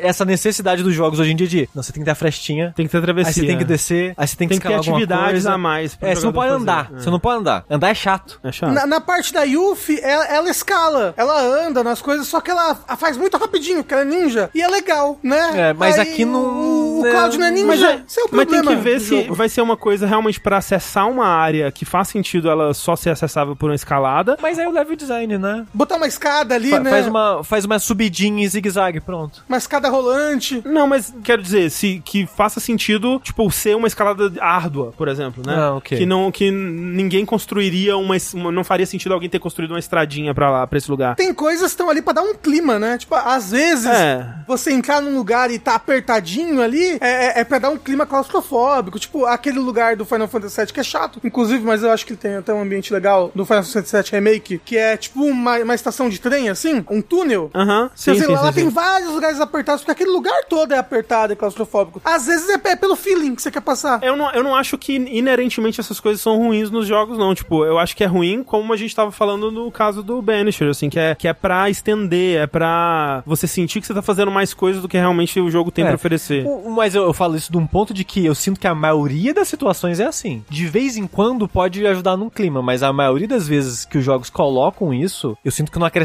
em nada. É só para dar essa variedade, digamos assim, pra locomoção que pra mim não melhora o jogo. Só me incomoda um pouco. Não, eu não ligo muito, não. Outra coisa que me incomoda nisso É a roupa de cowboy da Tifa. É muito engraçado. uma parte criticando os gamers aqui é o jogador olhar aquilo, e eu vi muito esse argumento, e eu me, inco- eu me incomodo demais com esse argumento que é, ah, isso aí é preguiça. Isso aí, ó, pintou de amarelo porque é preguiça, eles não quiseram pensar em nada diferente. E, pelo amor de Deus, gente. É o que a gente tá falando, né? Preguiça não é, mas é. é Aí esse, esse é o argumento do gamer pra tudo. Tudo pro gamer É. que ele não gosta é preguiça. Assim, quem trabalha com jogo é notório e famosa as histórias de crunch porque é todo mundo preguiçoso, né? Isso, ninguém gosta de trabalhar. É. né, é tranquilo. O pessoal dormir lá, trabalhar 18 horas por dia é porque é preguiça, né? Coçando o saco 18 horas lá. Pra depois ser Pelo demitido, amor de inclusive. Deus, caralho. Aí, o, o que eu achei mais bizarro, eu vi muito dev puto com o jogo também. E eu, umas, uma- umas brigas assim que eu ficava. "Sé- sério que vocês estão indo nesse nível assim de, de, de, de, de brigar, assim, de ficar puto com, com essa decisão? Por exemplo, o desenvolvedor do Pseudo Regalha, Rafa, Hum, que eu dropei, inclusive. fez uma thread gigantesca no Twitter xingando o Final Fantasy VII. Qual que era o argumento dele? Ah, que tipo, ah, tem que pensar em outras coisas, de design e de exploração desinteressante e tudo mais. Mas, mas é muito num tom muito agressivo, xingando, sabe? Aí eu fico, porra. Mas assim, ele jogou o próprio jogo dele porque eu dropei o jogo porque ele é insuportável. É. Nossa, todo o ambiente é igual, é tudo confuso. Nossa, chato pra caralho. Parabéns pro seu regalho por ser um lixo. O, o lance pra mim é, é que tem um pouco. Eu, eu consigo ver um pouco disso. Tipo, a, a tinta amarela é a melhor solução? Eu acho que não. Não. Eu acho que tem- teria como ter soluções ali que se encaixassem melhor o ambiente e que, né, é, casassem melhor com, com a vibe do jogo, de fato. Mas foi a melhor que eles conseguiram, assim. da- seja isso porque limitação de tempo pra testar novas ideias, seja porque tinha ciclo de dia e noite e as outras soluções não funcionavam no escuro. Qualquer que seja o motivo, foi a melhor solução que eles chegaram, assim. Né, não precisa achar ela maravilhosa ou a melhor solução possível, né? Mas é o que a gente vê quando a gente começa a acompanhar desenvolvimento de jogos, né? Que o jogo ele é uma sequência de, de concessões que todo mundo faz e de alguma forma aquilo se transforma em algo que as pessoas conseguem jogar depois de seis anos, assim, sabe? No caso do Final Fantasy VII Rebirth 4. Por último, eu só queria comentar, tinha, eram duas coisas, mas uma é, alguém, algum dev nessa treta fez o melhor comentário possível, que é, as pessoas querem ser guiadas, elas só não querem saber que elas estão É sendo isso, guiadas. É isso. Então o problema nem é a tinta amarela, tipo, o uso de algo pra indicar o caminho, é só que é muito na cara e a pessoa fica, ah, tão me chamando de burro. É, exato. É, isso, é- Ah. é porque é uma coisa que, que destaca de todo o jogo, né? Que, tipo, fica parecendo que alguém foi lá e pintou. Aí você começa já a imaginar quem que veio aqui pintar isso, sabe? Quem que veio É. com um balde de... Então você começa a construir isso na sua cabeça. Tipo, talvez seria, seria menos intrusivo até se fosse um, um marcador de UI, assim, um triângulozinho. Acho que menos pessoas reclamariam se fosse algo assim, sabe? Você tá me dizendo que é a entropia da imersão, isso daí, André? Entropia da imersão, exatamente. Ah, ok. Porque tem muito jogo que faz isso, né? De tipo, ah, vai ter um triângulo em cima da cabeça do NPC que você precisa conversar. E não se. Não Ninguém se- reclama. Reclama, né? Tipo, porque você entende que é um artifício do jogo e tudo mais. E aí, quando você tenta in- incorporar isso ao mundo, às vezes chama até mais atenção do que chamaria se fosse só uma, uma UI. Mas me lembra muito aquele podcast que a gente fez sobre mentiras nos jogos, né? Sim. Esse papo de, tipo, jogos. de jogos no geral são muito sobre ilusões, né? Sobre é, você guiar o jogador pra uma experiência sem ele perceber que tá sendo guiado, né? Mesmo num, num jogo linear, né? Por exemplo, de novo Half-Life, tipo, você abre a porta assim, tem Sirius Seventeen, assim, na sua frente, parece uma cidade. Só que você só tem, na verdade, um caminho pra ir. O jogo tem que manter a ilusão de que aquilo é uma cidade e que não é só um corredor com uns prédios que você nunca vai acessar na sua vida. Ele tem que te conduzir pra aquele corredorzinho que vai continuar o caminho ali, né? Pra você sentir que você, né, você percorreu o caminho natural através dessa cidade vasta e, e- e viva que realmente existe, né? Então, eles, o Final Fantasy VII só falhou nisso, né? Pra, tipo, ma- manter a, a, a imersão do jogador ali naquele momento. Mas é aquilo também, é um pedaço do jogo tão pequeno que as pessoas, elas focam em coisas irrelevantes. Mas elas querem, é, o gamer ele quer ficar puto, André.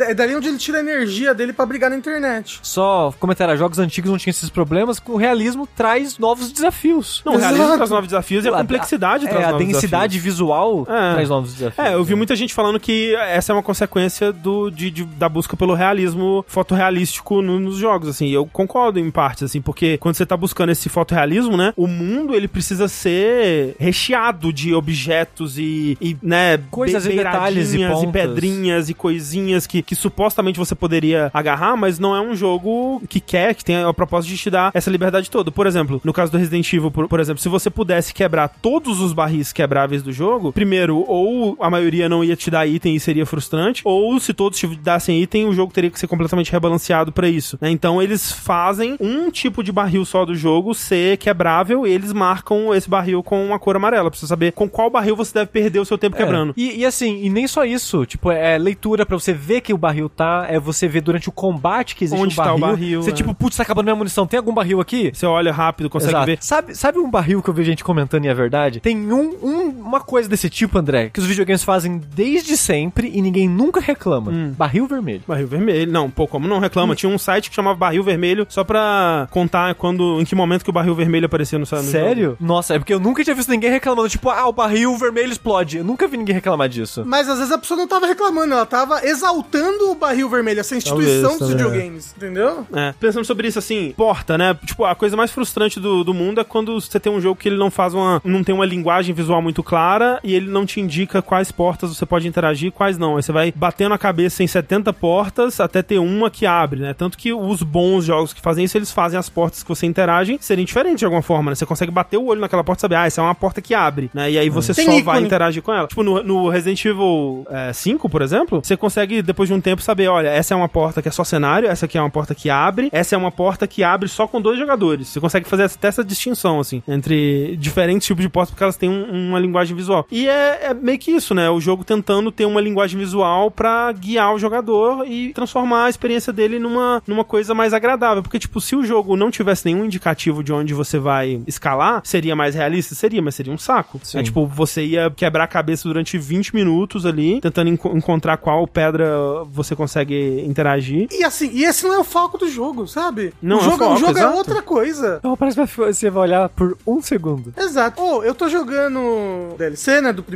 A Yuffie joga muito legal, gente. Eu Queria que você jogasse, mas acho que não vai dar tempo, né? Eu não vou jogar, não, tô de Eu boa. vou tentar. É, ela- o, o jeito que ela joga é muito bacana. Você só joga com ela, né, no, no, no- DLC. O outro personagem que te acompanha, você só consegue dar, dar comandos pra ele. Mas, tipo, ela, ela, ela é muito bom de combo aéreo, ela faz umas coisas muito bacanas. E eu, eu queria entender, se- será que ela, quando ela vier pra essa parte, porque no jogo original ela entra mais ou menos nesse momento, certo? Tipo, é nessa, nessa parte da história, não? Assim, a primeira vez, se você souber o que você tá fazendo, você encontra ela um pouco depois daí. Depois da, da caverna que tem a serpente na entrada e tal. É, mas o Utai mesmo é bem depois. É, mas o normal que as pessoas encontram ela é bem mais pra frente. Hum, mas, é, mas ela vai entrar já na história agora, né? Sim, Porque vai. ela, ela vai entrar na sua parte agora, nessa, nessa parte É, do jogo. Rebirth ela já vai Falaram que já vai agora? começar com Ah, ela. ok. Ah, nossa. Então, eu queria saber se eles vão é, rebalancear ela de um jeito que ela seja uma personagem. Porque, co- como você joga com ela no, no DLC, ela é completa, sabe? Ela, ela, ela- ela não precisa que outras pessoas completem ela. Ela pode utilizar todos os elementos. Ela, ela tem tanto ataque de perto quanto ataque de longe. Ela tem dois modos de ataque. Eu fiquei imaginando, será que eles vão, tipo, nerfar ela pra ela ser uma personagem que, tal qual os outros, tem as suas vantagens e desvantagens? Apesar de que ela tem bastante desvantagem, que ela tem pouquíssimo HP. Yuffie é um personagem que Pô, não, eu queria perder um de vocês. não faz nenhum sentido no mundo real. É uma ninja, como assim? Porque o short dela ia cair. Não tá abotoado? Não, pô, se for assim, a espada do Cláudio não faz nenhum sentido no mundo real. E aí, o realismo, E agora? cadê? Cadê? É. Cadê? Pinta esse espada do Cláudio de amarelo que aí resolve. deixa eu falar, o cabelo do Cláudio não faz nenhum sentido no mundo real. Como é que Pô, a mãe do Cláudio igualzinha a ele, né? É DNA, chama. Porra. Genética. O cabelo do Cláudio é igualzinho da Maria Braga. Genética.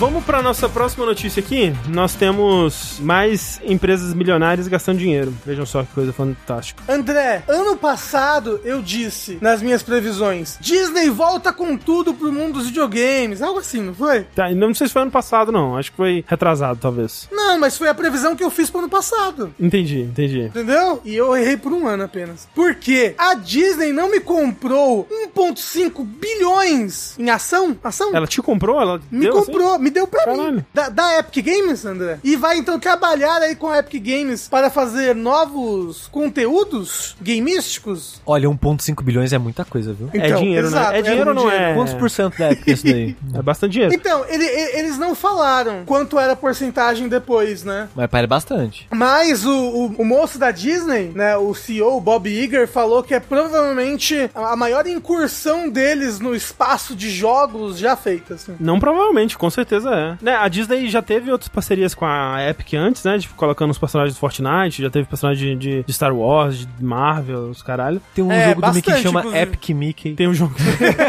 Essa parceria clássica aí. E também, mais recentemente, a Disney tem usado bastante Unreal pra fazer aqueles, aqueles volumes, né? Aquelas telas pra filmar Mandalorian e outras coisas, né? Pra fazer o efeito especial no, Sim, a, no a- set a- mesmo. a Disney, ela, ela adotou rapidamente a Unreal 5, inclusive, né, se eu não me engano, para as coisas delas de, É, de produção sem ser jogos, né? sim. Mas agora a Disney, a, a- a Epic vai teoricamente desenvolver coisas aí, coisas pra Disney, vai vai desenvolver jogos da Disney, jogo da Mulan. É, então, assim, eles não falam, né? Mas, obviamente, o que eles vão fazer é o Fortnite da Disney. Assim, você pode imaginar que talvez eles só desenvolvam jogos pro Fortnite temáticos de Disney, mas eu acho que é pouco pro dinheiro investido aí. Eu acho que, na verdade, eles, o que eles vão fazer, e, e esse, esse nome não tá sendo mais usado, né? Desde que a, a Meta foi lá e fez aquele flop horrível, mas é meio que o metaverso da, da Disney. É o Fortnite da Disney. Mas é, é- tinha o Disney Infinity, né? Ah, mas é outra época, com outra, outro modelo de negócios, outro tudo. Mas ele era quase que um. Ele era um universo compartilhado da Disney, né? Sim, com vários jogos diferentes, com propriedades diferentes. É um pouco disso, só que com essa. Talvez ele tenha sido à frente do seu tempo, né? É, e assim, ele, ele, ele, ele era bem elogiado em vários, vários quesitos. Sim. Tinha muita gente que gostava. Quando ele morreu, várias pessoas ficaram tristes, inclusive. Sim, de fato. Inclusive, outra, outra coisa desenvolvida pela Toys for Bob. Ou, não sei se completamente, mas teve parte no desenvolvimento. Toys Não, for Bob não, foi a Toys for Bob foi o- do Spyro, Do Skylanders, né? do Skylanders, Mas, é. Quem que fez o Disney Infinity? Vou pesquisar. Mas sabe uma coisa que eu vi? Ah, não foi Toys for Bob, não. Não faço nem sentido. É, o valor que a Disney. Avalanche, obrigado, é isso aí mesmo. O valor que a Disney investiu na Epic equivale a 10% Ah, Caramba, é das, bastante, das hein? ações da Epic. É bastante, Isso é é bastante. muito. Com um investimento desse aí, o cara da Embracer só tinha demitido umas mil pessoas. Exato. Mas é meio que isso, assim, a gente não tem muita, muita informação do que eles vão fazer. Que eles disseram aqui, ó, que esse investimento vai ser para criar novos jogos em, em um universo de entretenimento no qual os consumidores possam jogar, assistir, comprar e interagir com conteúdo, personagens e histórias da Disney, Pixar, Marvel, Star Wars, Avatar e muito mais. Meu Deus, tudo que eu queria mesmo era poder jogar, assistir, comprar e interagir com conteúdo de personagens da história Disney, Pixar, Marvel, All Star, Avatar e muito mais. Obrigado, Disney, como você sabia. Que legal.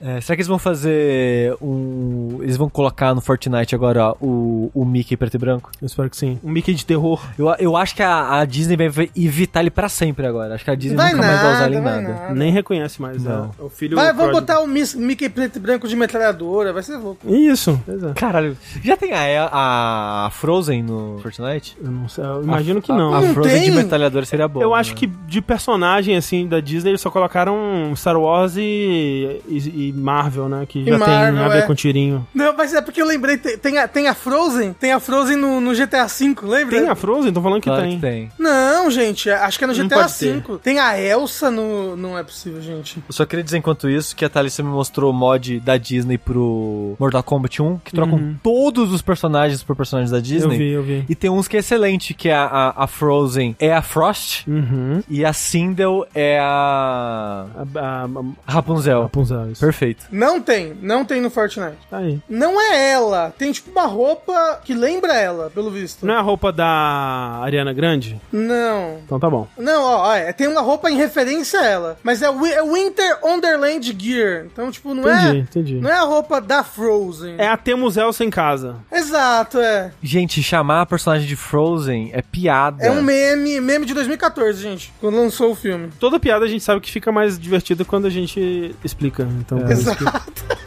嗯。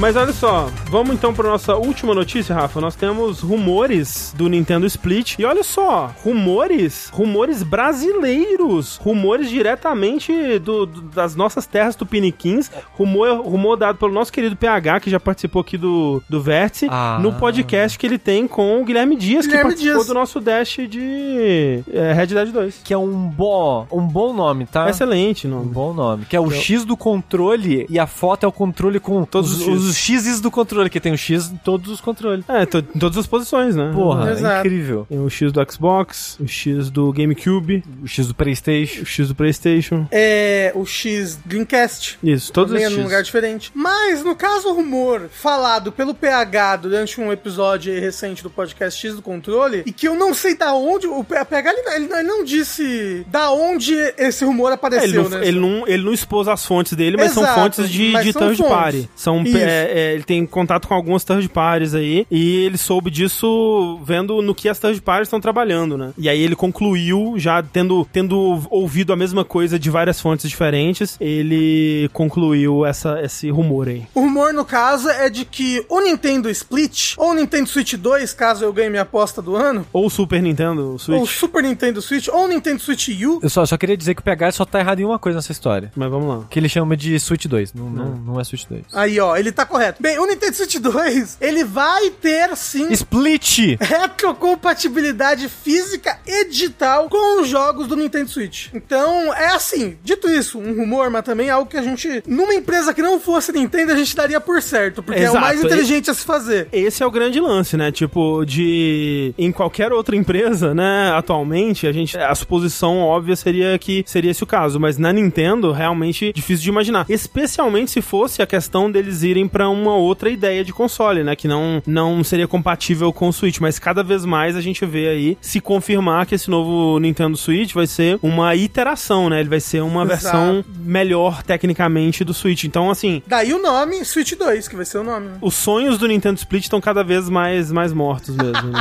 Infel- infelizmente. Não, mano, uma coisa não anula a outra, pelo É. amor de Deus, gente. É, não, assim, não o fato dele ser. Split. é, não, não o fato dele ser é, retrocompatível. De fato, ele poderia ser e ainda ser split. Digo em relação a outros rumores, outras informações que tem vindo sobre o que vai ser o console. Mas assim, só, o sonho do, do split só vai morrer no dia que anunciarem. Que também tá perto, né? Também esse é outro rumor que tá circulando aí de que vai ser anunciado em março já. Janeiro, fevereiro, abril? Janeiro, Não, fevereiro, março? mês que vem. Então, mês que Ah, vem. mês Eu que sempre confundo, É. eu sempre acho que abril é o mês 3. abril tem cara de mês 3, Sushi. Não muito- tem. Tem muito Março, cara. Eu Março diria tem que março tem o, mais. O nome, abril, parece 3. Se você Não, pensar se, bem. se for olhar pelo nome, seria o primeiro, é. Abriu o ano. Então, Ah, ó, letra A, vamos começar. A culpa não é minha que as pessoas dão nome errado pras coisas, sabe?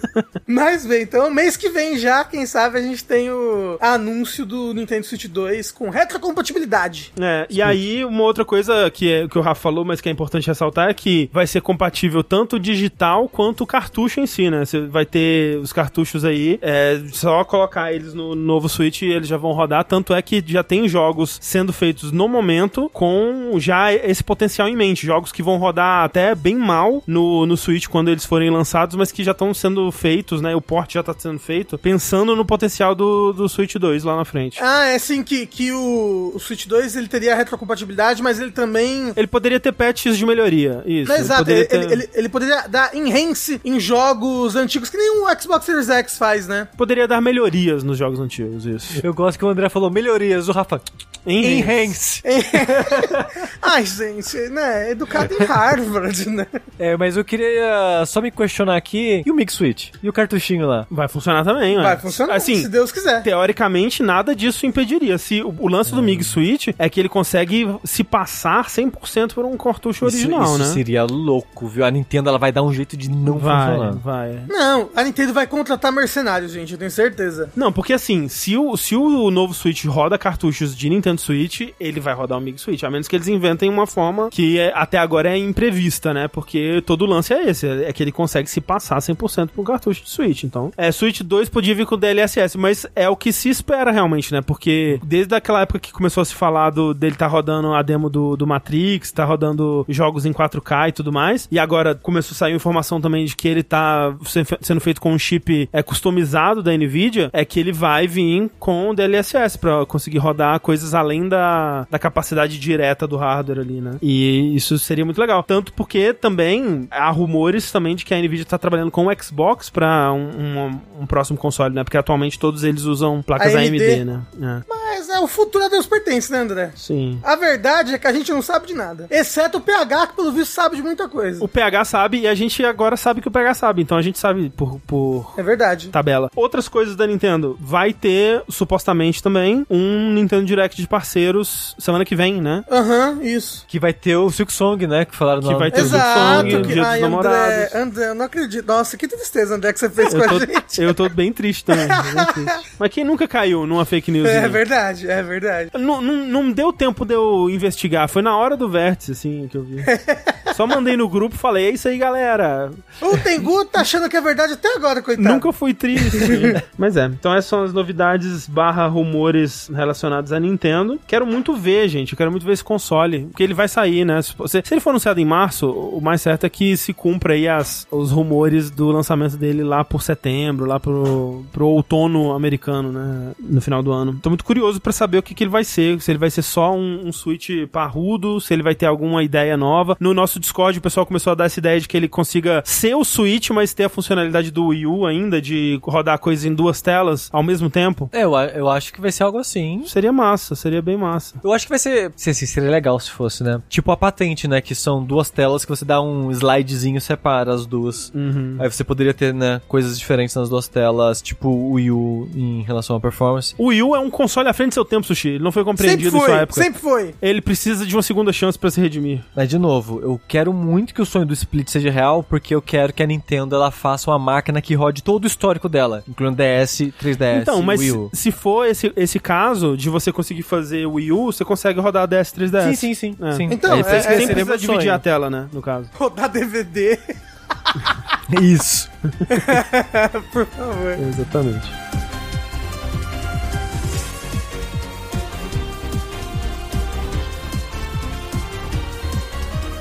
Mas enfim, essa é a nossa última notícia de hoje, então. Encerramos aqui, mas antes de irmos embora, antes de darmos tchau, nós temos uns finalmente, né, Rafa? Um joguinho que você queria ter trazido pra gente aqui na semana passada, né? E tivemos um, um vértice de 4 horas. Exato. É, o triste é que eu já esqueci tudo que eu queria falar, mas eu vou tentando puxar aqui, né? Por quê? O que acontece nesse nosso finalmente? Por causa do advento aí do tal do Steam Deck, eu instalei emuladores e pude jogar certos jogos que eu tava com muita vontade de jogar aqui na minha tenra infância, por ser apenas uma criança que não entendia nada, não sabia inglês, eu não conseguia jogar, mas eu gostava muito dos jogos, inclusive jogos que no meu inconsciente estão muito marcados. André e Sushi, sabia que eu, eu tenho sonhos, desde que eu sou criança, sonhos assim de que eu tenho que atravessar alguma coisa, alguma parede, alguma grade, e eu sonho que eu tô tentando passar e empurrar, e sabe? E, e, é- e eu tenho certeza absoluta que essa sensação de estar nadando por entre uma coisa sólida, me forçando a passar, eu tenho isso desde o Soul River.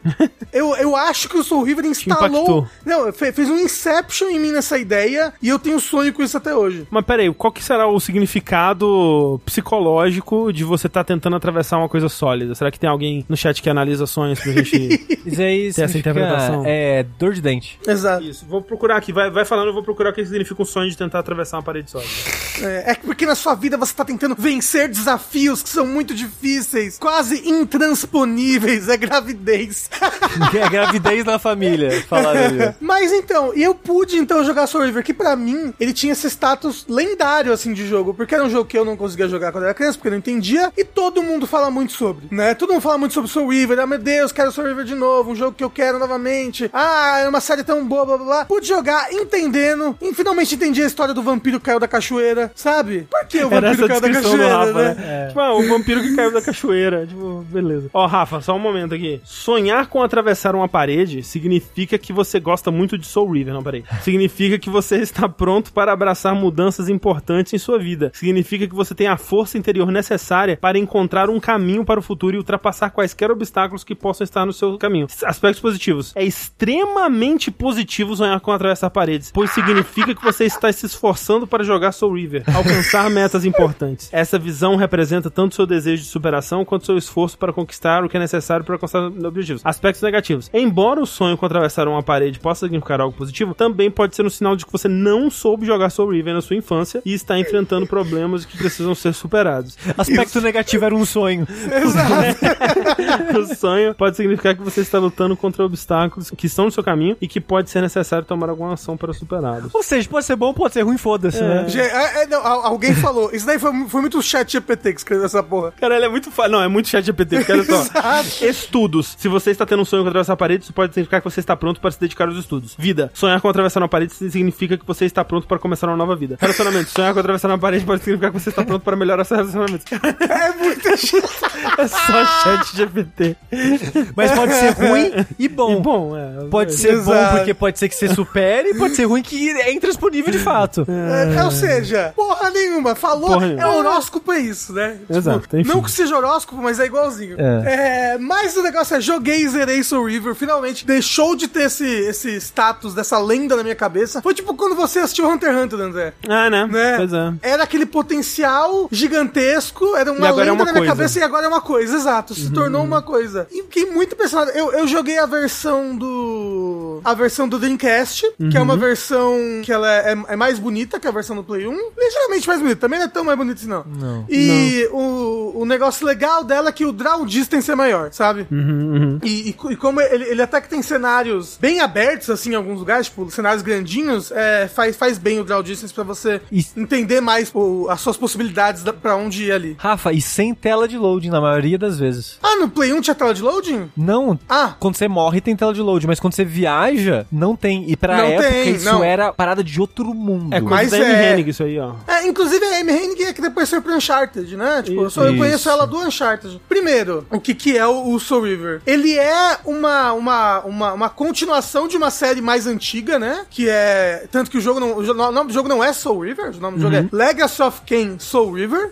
E o Legacy of Kain é, é, era um jogo que ele era, ele era visto de cima, né? É, o Blood Homem é visto de cima. E aí acho que tem dois Blood Homem e aí vai pro Legacy of pro Soul River, eu acho. Não, sei. é um Blood Homem visto de cima, o Blood Homem 2 já é no PS2 e é combate em terceira pessoa. Ah, tá, ele é depois Soul River, é isso É. mesmo. Ah, ele é no PS2. Ah, tá. Então, e aí, tipo, a história é: tem esse, esse Caim, ou Sken, eu não sei como é que fala em inglês, que, que é, tipo, um vampiro. Eu não sei se ele é o primeiro vampiro, mas ele é um vampiro e ele, ele tem a sua, a sua patota vampira, a sua família vampira. Você é o Raziel, você faz parte dessa patota. Só que você evolui, você ganha asas de morcego. E o Raziel fica com inveja disso, né? Aí ele vai lá e dá um karate chop na sua asa, assim, Nhá! E ela imediatamente vira pano, é muito engraçado. E você cai da cachoeira. Ele, não, ele pega e te joga da cachoeira. É que é importante dizer que os vampiros desse mundo, eles tomam dano de água. É, exato. Por isso que joga na cachoeira, pra ele queimar lá na água e morrer. E assim, e é uma cachoeira meio mística também lá, uma cachoeira Sim. das almas. E não é uma cachoeira, é um vórtex, é um redemoinho in- infinito lá que fica pra sempre girando. Isso. O, não, mas é uma cachoeira também. Além de tudo, é uma cachoeira. Exato, é uma cachoeira, é um vórtex. E o negócio é, passam-se séculos com você caindo nessa cachoeira aí, sofrendo. Só que uma entidade, uma entidade meio cutulunesca, eu imagino, uma coisa meio horror cósmico, ela te resgata e te concede essa nova vida como um vampiro zumbi sugador de almas. E aí agora você volta pro mundo dos vivos em busca de vingança, em busca de se vingar do Caim. O, o negócio todo do jogo é você. É, é, é como, é como se ele fosse um Zelda. Eu achei ele bem parecido com Zelda. É, ele, ele é tem bem a- Zelda. é, ele tem as dungeons, ele tem Locom, ele tem um desviadinho pro lado, que não serve pra muita coisa, porque os inimigos As não dungeons têm... têm habilidades novas. Exato, as dungeons têm habilidades novas que você normalmente ganha quando vence o chefe. E aí ele quase lembra um, um Metroidvania, porque as habilidades novas te permitem, é, e várias habilidades são de movimentação, eles, elas te permitem acessar lugares novos e acessar as próximas dungeons, sabe? Ou então voltar nas dungeons antigas e pegar upgrades, né? Ou, mas tem, tem magias que são. É uma, é uma parte que quando criança eu achava super legal. Por quê? Quando criança eu usava o, o, o cheat code e habilitava tudo no jogo. Era assim que eu conseguia jogar. Por isso que eu já tinha habilidade de passar parede, por isso que eu sabia as magias. Só que as magias no final das contas são meio qualquer coisa, né? No jogo. Mas a grande pegada dele, além dele ser esse mundo aberto, meio Metroidvania, 3D, ter esse combatezinho, um combate, inclusive, que é bem interessante no. O, o fato de que todos os seus inimigos são vampiros, então você sempre, quando você mata eles, quando você dá muito golpe neles, eles ficam atordoados e você tem que achar um jeito de matar eles definitivamente. Ou seja, você pode, você tem que pegar ele, jo jogar ele num espeto, jogar ele no fogo, jogar ele na água, ou então se você tiver com uma tocha na mão, botar fogo nele, ou então espetar o coração dele, e aí depois sugar a alma dele, já que agora você é um vampiro sugador de alma, não mais sugador de sangue, sugar a alma dele, senão, quando, quando ele sai desse estado, tipo, você espetou o coração dele, se você tira a lança que espetou o coração dele antes de sugar a alma dele, a alma dele volta pro corpo e ele ressuscita. Então é, é tipo, é, é, é legal essa parte do combate de você ter que dar um fim definitivo pros inimigos, sabe? Porque todos eles são vampiros, ou pelo menos todos os inimigos que estão no mundo dos vivos. Porque a grande pegada do jogo, na minha opinião, que é a, a parte que ele mais se foca na questão dos puzzles, é que você pode transitar entre os dois mundos, né? Entre o mundo dos mortos e o mundo dos vivos. Quando você tá no mundo dos vivos, o seu HP tá constantemente diminuindo, então você tem que sugar novas almas para manter o seu HP alto, porque quando o seu HP cai, é, seja tomando dano ou passando muito tempo, apesar de que demora muito para passar muito tempo para você ir, ir assim pro mundo dos vivos, é, você é jogado pro mundo dos mortos. E aí no mundo dos mortos, se você toma muito dano, você é jogado pro começo do jogo. Tipo, a entidade lá te resgata e a sua punição por morrer é você ter que andar até a parte que você tava novamente. Corpse Run? É, assim, você não tem que pegar suas almas, mas a, a, a, você nunca morre. Você, teoricamente, você é imortal ali na história, sabe, do jogo. Uhum, uhum. E a qualquer momento, enquanto você tá no mundo dos vivos, você pode usar essa magia que te transporta pro mundo dos, mundo dos mortos. E ali, tipo, naquele momento, pô, isso é muito impressionante pro PlayStation 1. O mundo à sua volta se distorce, né? Se desfaz e paralisa. Isso é muito legal, porque vários puzzles dependem dessa resolução. Enquanto no mundo dos mortos, as coisas não andam. Ela, elas não são afetadas fisicamente. Tipo, no mundo dos mortos, você não tem peso. No mundo dos mortos, você não consegue empurrar caixas. Então, tipo, tem uma alavanca que abre uma porta. Só que a porta tá lá longe, ela fecha depois de 5 segundos. Você puxa a alavanca, vai pro mundo dos mortos, e aí o tempo paralisa. Aí você vai andando até lá, Hum. e lá você encontra um portal, porque você só consegue voltar no mundo dos vivos estando com o sangue cheio, e aí você entra no portal e usa magia pra voltar pro mundo dos vivos. E enquanto você tá no mundo dos mortos, o seu HP recupera constantemente também. E tem várias alminhas voando por aí, então é sempre fácil encher seu HP. Então, tipo, é, é muito legal é, é- essa mecânica de você, pra passar por aqui, eu preciso estar morto, mas ali do outro lado tem uma caixa. E se eu tá morto, eu vou conseguir passar por essa grade, eu vou conseguir atravessar ela, mas aí eu não vou conseguir empurrar a caixa. Como é que eu faço? Ah, será que tem um jeito de eu empurrar a caixa desse lado daqui que eu tô? E aí depois ficar morto e passar pro outro lado? Ou então, tipo, ah, se eu for, se, se eu tiver que ficar morto pra passar do, do outro lado, será que ali do outro lado vai, vai, vai ter um portal? Aonde tá esse portal? E eu até brinquei é, falando com o Tengu quando eu tava jogando esse jogo. Falei, nossa, não sabia que o seu River era da Sokoban, né? Porque muito Muita puzzle de, de empurrar a caixa. Ele tem, tipo, mecânica de você levantar a caixa e rodar ela. Então tem vários lugares que você tem que encaixar a caixa. Tipo, a caixa tem pintado um lado com uma, ah, uma parte de uma pintura. Você tem que botar certinho a pintura pra encaixar. Então você tem que ficar rodando a caixa e, e jogando ela pra cima de outras caixas. É tipo, é, é bem legal. É muito PlayStation 1. E eu gostei É. demais dos puzzles, assim, tipo, uns puzzles a- até cabeçudos, sabe? Mas ao mesmo tempo ele tem. Ele é muito PlayStation 1, ele é muito um produto de sua época, né? Obviamente, game, Sim. em questão de game design e tudo mais, mas ele, ele tava mirando pra lua e acertando nas estrelas, né? Aquela coisa. Exato. Porque ele tinha, ele tinha essas ideias bem ambiciosas, né? Que estavam até algumas à frente do seu tempo, assim, em questão da plataforma. Eu acho que é por isso que muita gente que- queria tanto uma versão moderna dele, né? Porque tem muitos desses conceitos que hoje em dia davam pra ser melhor aproveitados, né? Talvez. Sim, mas nossa, ele é muito impressionante pro, pro PlayStation e pro Dreamcast. Ele é um jogo que a atmosfera dele é muito legal. A- a- aquele mundo que ele, tá, que ele tá criando é tipo assim, a história é, é interessante. Porque eu só joguei um, né? E um dos, dos negócios de que ele é muito ambicioso é que a história meio que acaba do nada, assim. Né? Não sei se vocês lembram, mas você chega pra lutar contra o Caim pela segunda vez, que é a primeira vez, que é logo no começo do jogo, quando você pega Soul River, que é a espada que dá o nome ao jogo. Apesar de que você também é um Soul River, né? O personagem, o Cthulhu te fala. O Cthulhu, que no, no- na versão dublada em português do Brasil tem a voz do Max Payne. Olha aí. Quando você chega pra lutar contra ele pela segunda vez, você vê umas visões do futuro com coisas, inclusive, que eram tipo: Nossa, isso daqui era uma possibilidade do que poderia acontecer, porque era, era uma coisa que tava no, no desenvolvimento, mas não deu tempo de botar. Era uma coisa que Ah, era, sim, que sim, era pra sim. acontecer no jogo, só que não deu tempo. Aí, ah, essa daqui era uma visão de uma possibilidade do futuro. Mas eles. Tem um outro jogo com o Raziel, não tem? tem, então, tem o Soul River 2. Ah. E tem o Redemption. Não é Redemption, mas tem um que é. Você joga com o Ken e com o Raziel. Ah, que é como se fosse o Soul River 3. Eu esqueci o nome dele agora, o subtítulo. Defiance. Defiance. E aí o que acontece é que ele é um final bem aberto pra um próximo jogo, sabe? O, o Caim foge num portal do tempo e você vai atrás dele e aí, tipo, alguém fala, ah, o verdadeiro Soul River começa agora. E aí acaba o jogo, sabe? E aí, tipo, tem, tem vários upgrades da espada, várias coisas que você só consegue acessar por cheat code porque não deu tempo de botar. Tipo, parece que a história meio que acaba antes, sabe? Você lembra se nessa trilogia eles conseguem encerrar a história? Encerra, mas de lore de universo, um é o mais interessante. A cada jogo vai cagando. Sei. É, porque assim, o, o, a lore do universo é muito interessante ne- nesse primeiro, que é o único que eu joguei, né? Mas é muito interessante nesse primeiro porque, como você ressuscita milhares de anos depois, o mundo mudou. E aí, tipo, nossa, como é que tá a sociedade do vampi- dos vampiros agora? Como é que tá a sociedade dos humanos? Como é que tá os seus irmãos? Ah, olha, esse irmão seu, ele evoluiu pra conseguir nadar debaixo d'água. Então todas as crias vam- vampirísticas dele são meio que tritões, assim, sabe? E é engraçado que esse jogo é quase pós-apocalipse, né? Ele é, é- Uma coisa legal é que, tipo assim, quando eu encontrei um humano, perto dele tinha uma lâmpada, assim. Sim. E eu falei, nossa, que lâmpada, como o André gosta de falar, que lâmpada anacrônica, né? Tipo, é tudo me- me- meio, meio medieval gótico, e essa lâmpada é uma lâmpada moderna. Aí você, quando você, se, você, se você vai na cidade dos humanos, que é opcional, a cidade é toda moderna. É tipo um forte, uma fortaleza de metal. Toda e eles têm-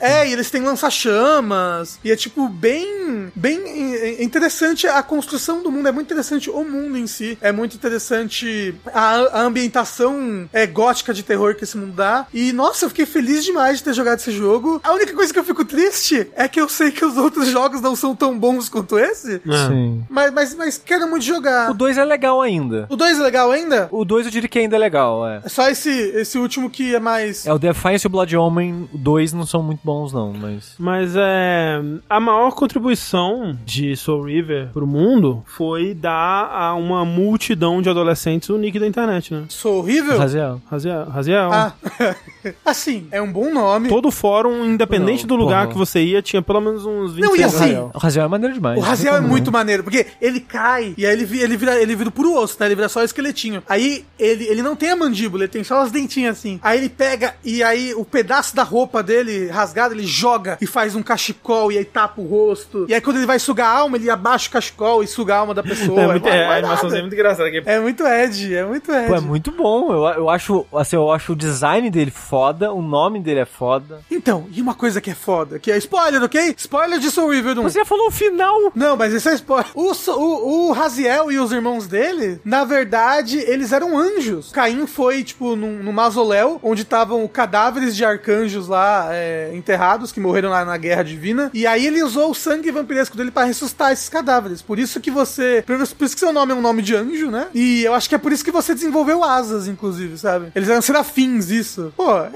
é, é legal, é, é muito legal a história. Eu, eu gosto, gosto de história gótica. Eu vou ser gótico agora, André. Fala outros nomes de anjo aí. Daniel, Mirabel. Rafael. Rafael, né? Rafael. É, ué. Tu- Tudo que termina com El, que El significa Deus, né? Pastel. É, Metatron. Metatron não, porra. Metatron é nome de anjo. Mas não termina com El, e agora? Você Mas lembra é outro. É, Mas significa aí é outra coisa. problema de Deus, né? É. Lúcifer também. Miguel. É Lúcifer, que significa estrela da manhã, o anjo de luz. Pô, mas é foda, né? O Deus fala assim: ah, você é o Daniel, você é o Rafael, você é Lúcifer. O mais E não quer que sacanagem ele é o... se rebele. É o mais sacanagem é o Satanael, porque tem um Satã e o Satanael, porra. É, né? Ah, mas eu acho que porque foda. Satã deve significar alguma coisa boa, né? No final das contas, não sei. É, pra, pra tem Satã deve Satanael. Ó, uma coisa ruim que eu tô vendo aqui, aqui no vídeo. Duas coisas que é muito um produto dessa época. Anatel. Anatel. Isso é demônio, isso aí caiu. É, não, pô, Anatel ajuda nós, né, às vezes. Enel que... Não, é... É, Enel não dá, não. Enel é energia elétrica. É. Mas é, o- quando você vai levantar o Carimbo, inimigo... xerox. Porra, Desculpa, Rafael.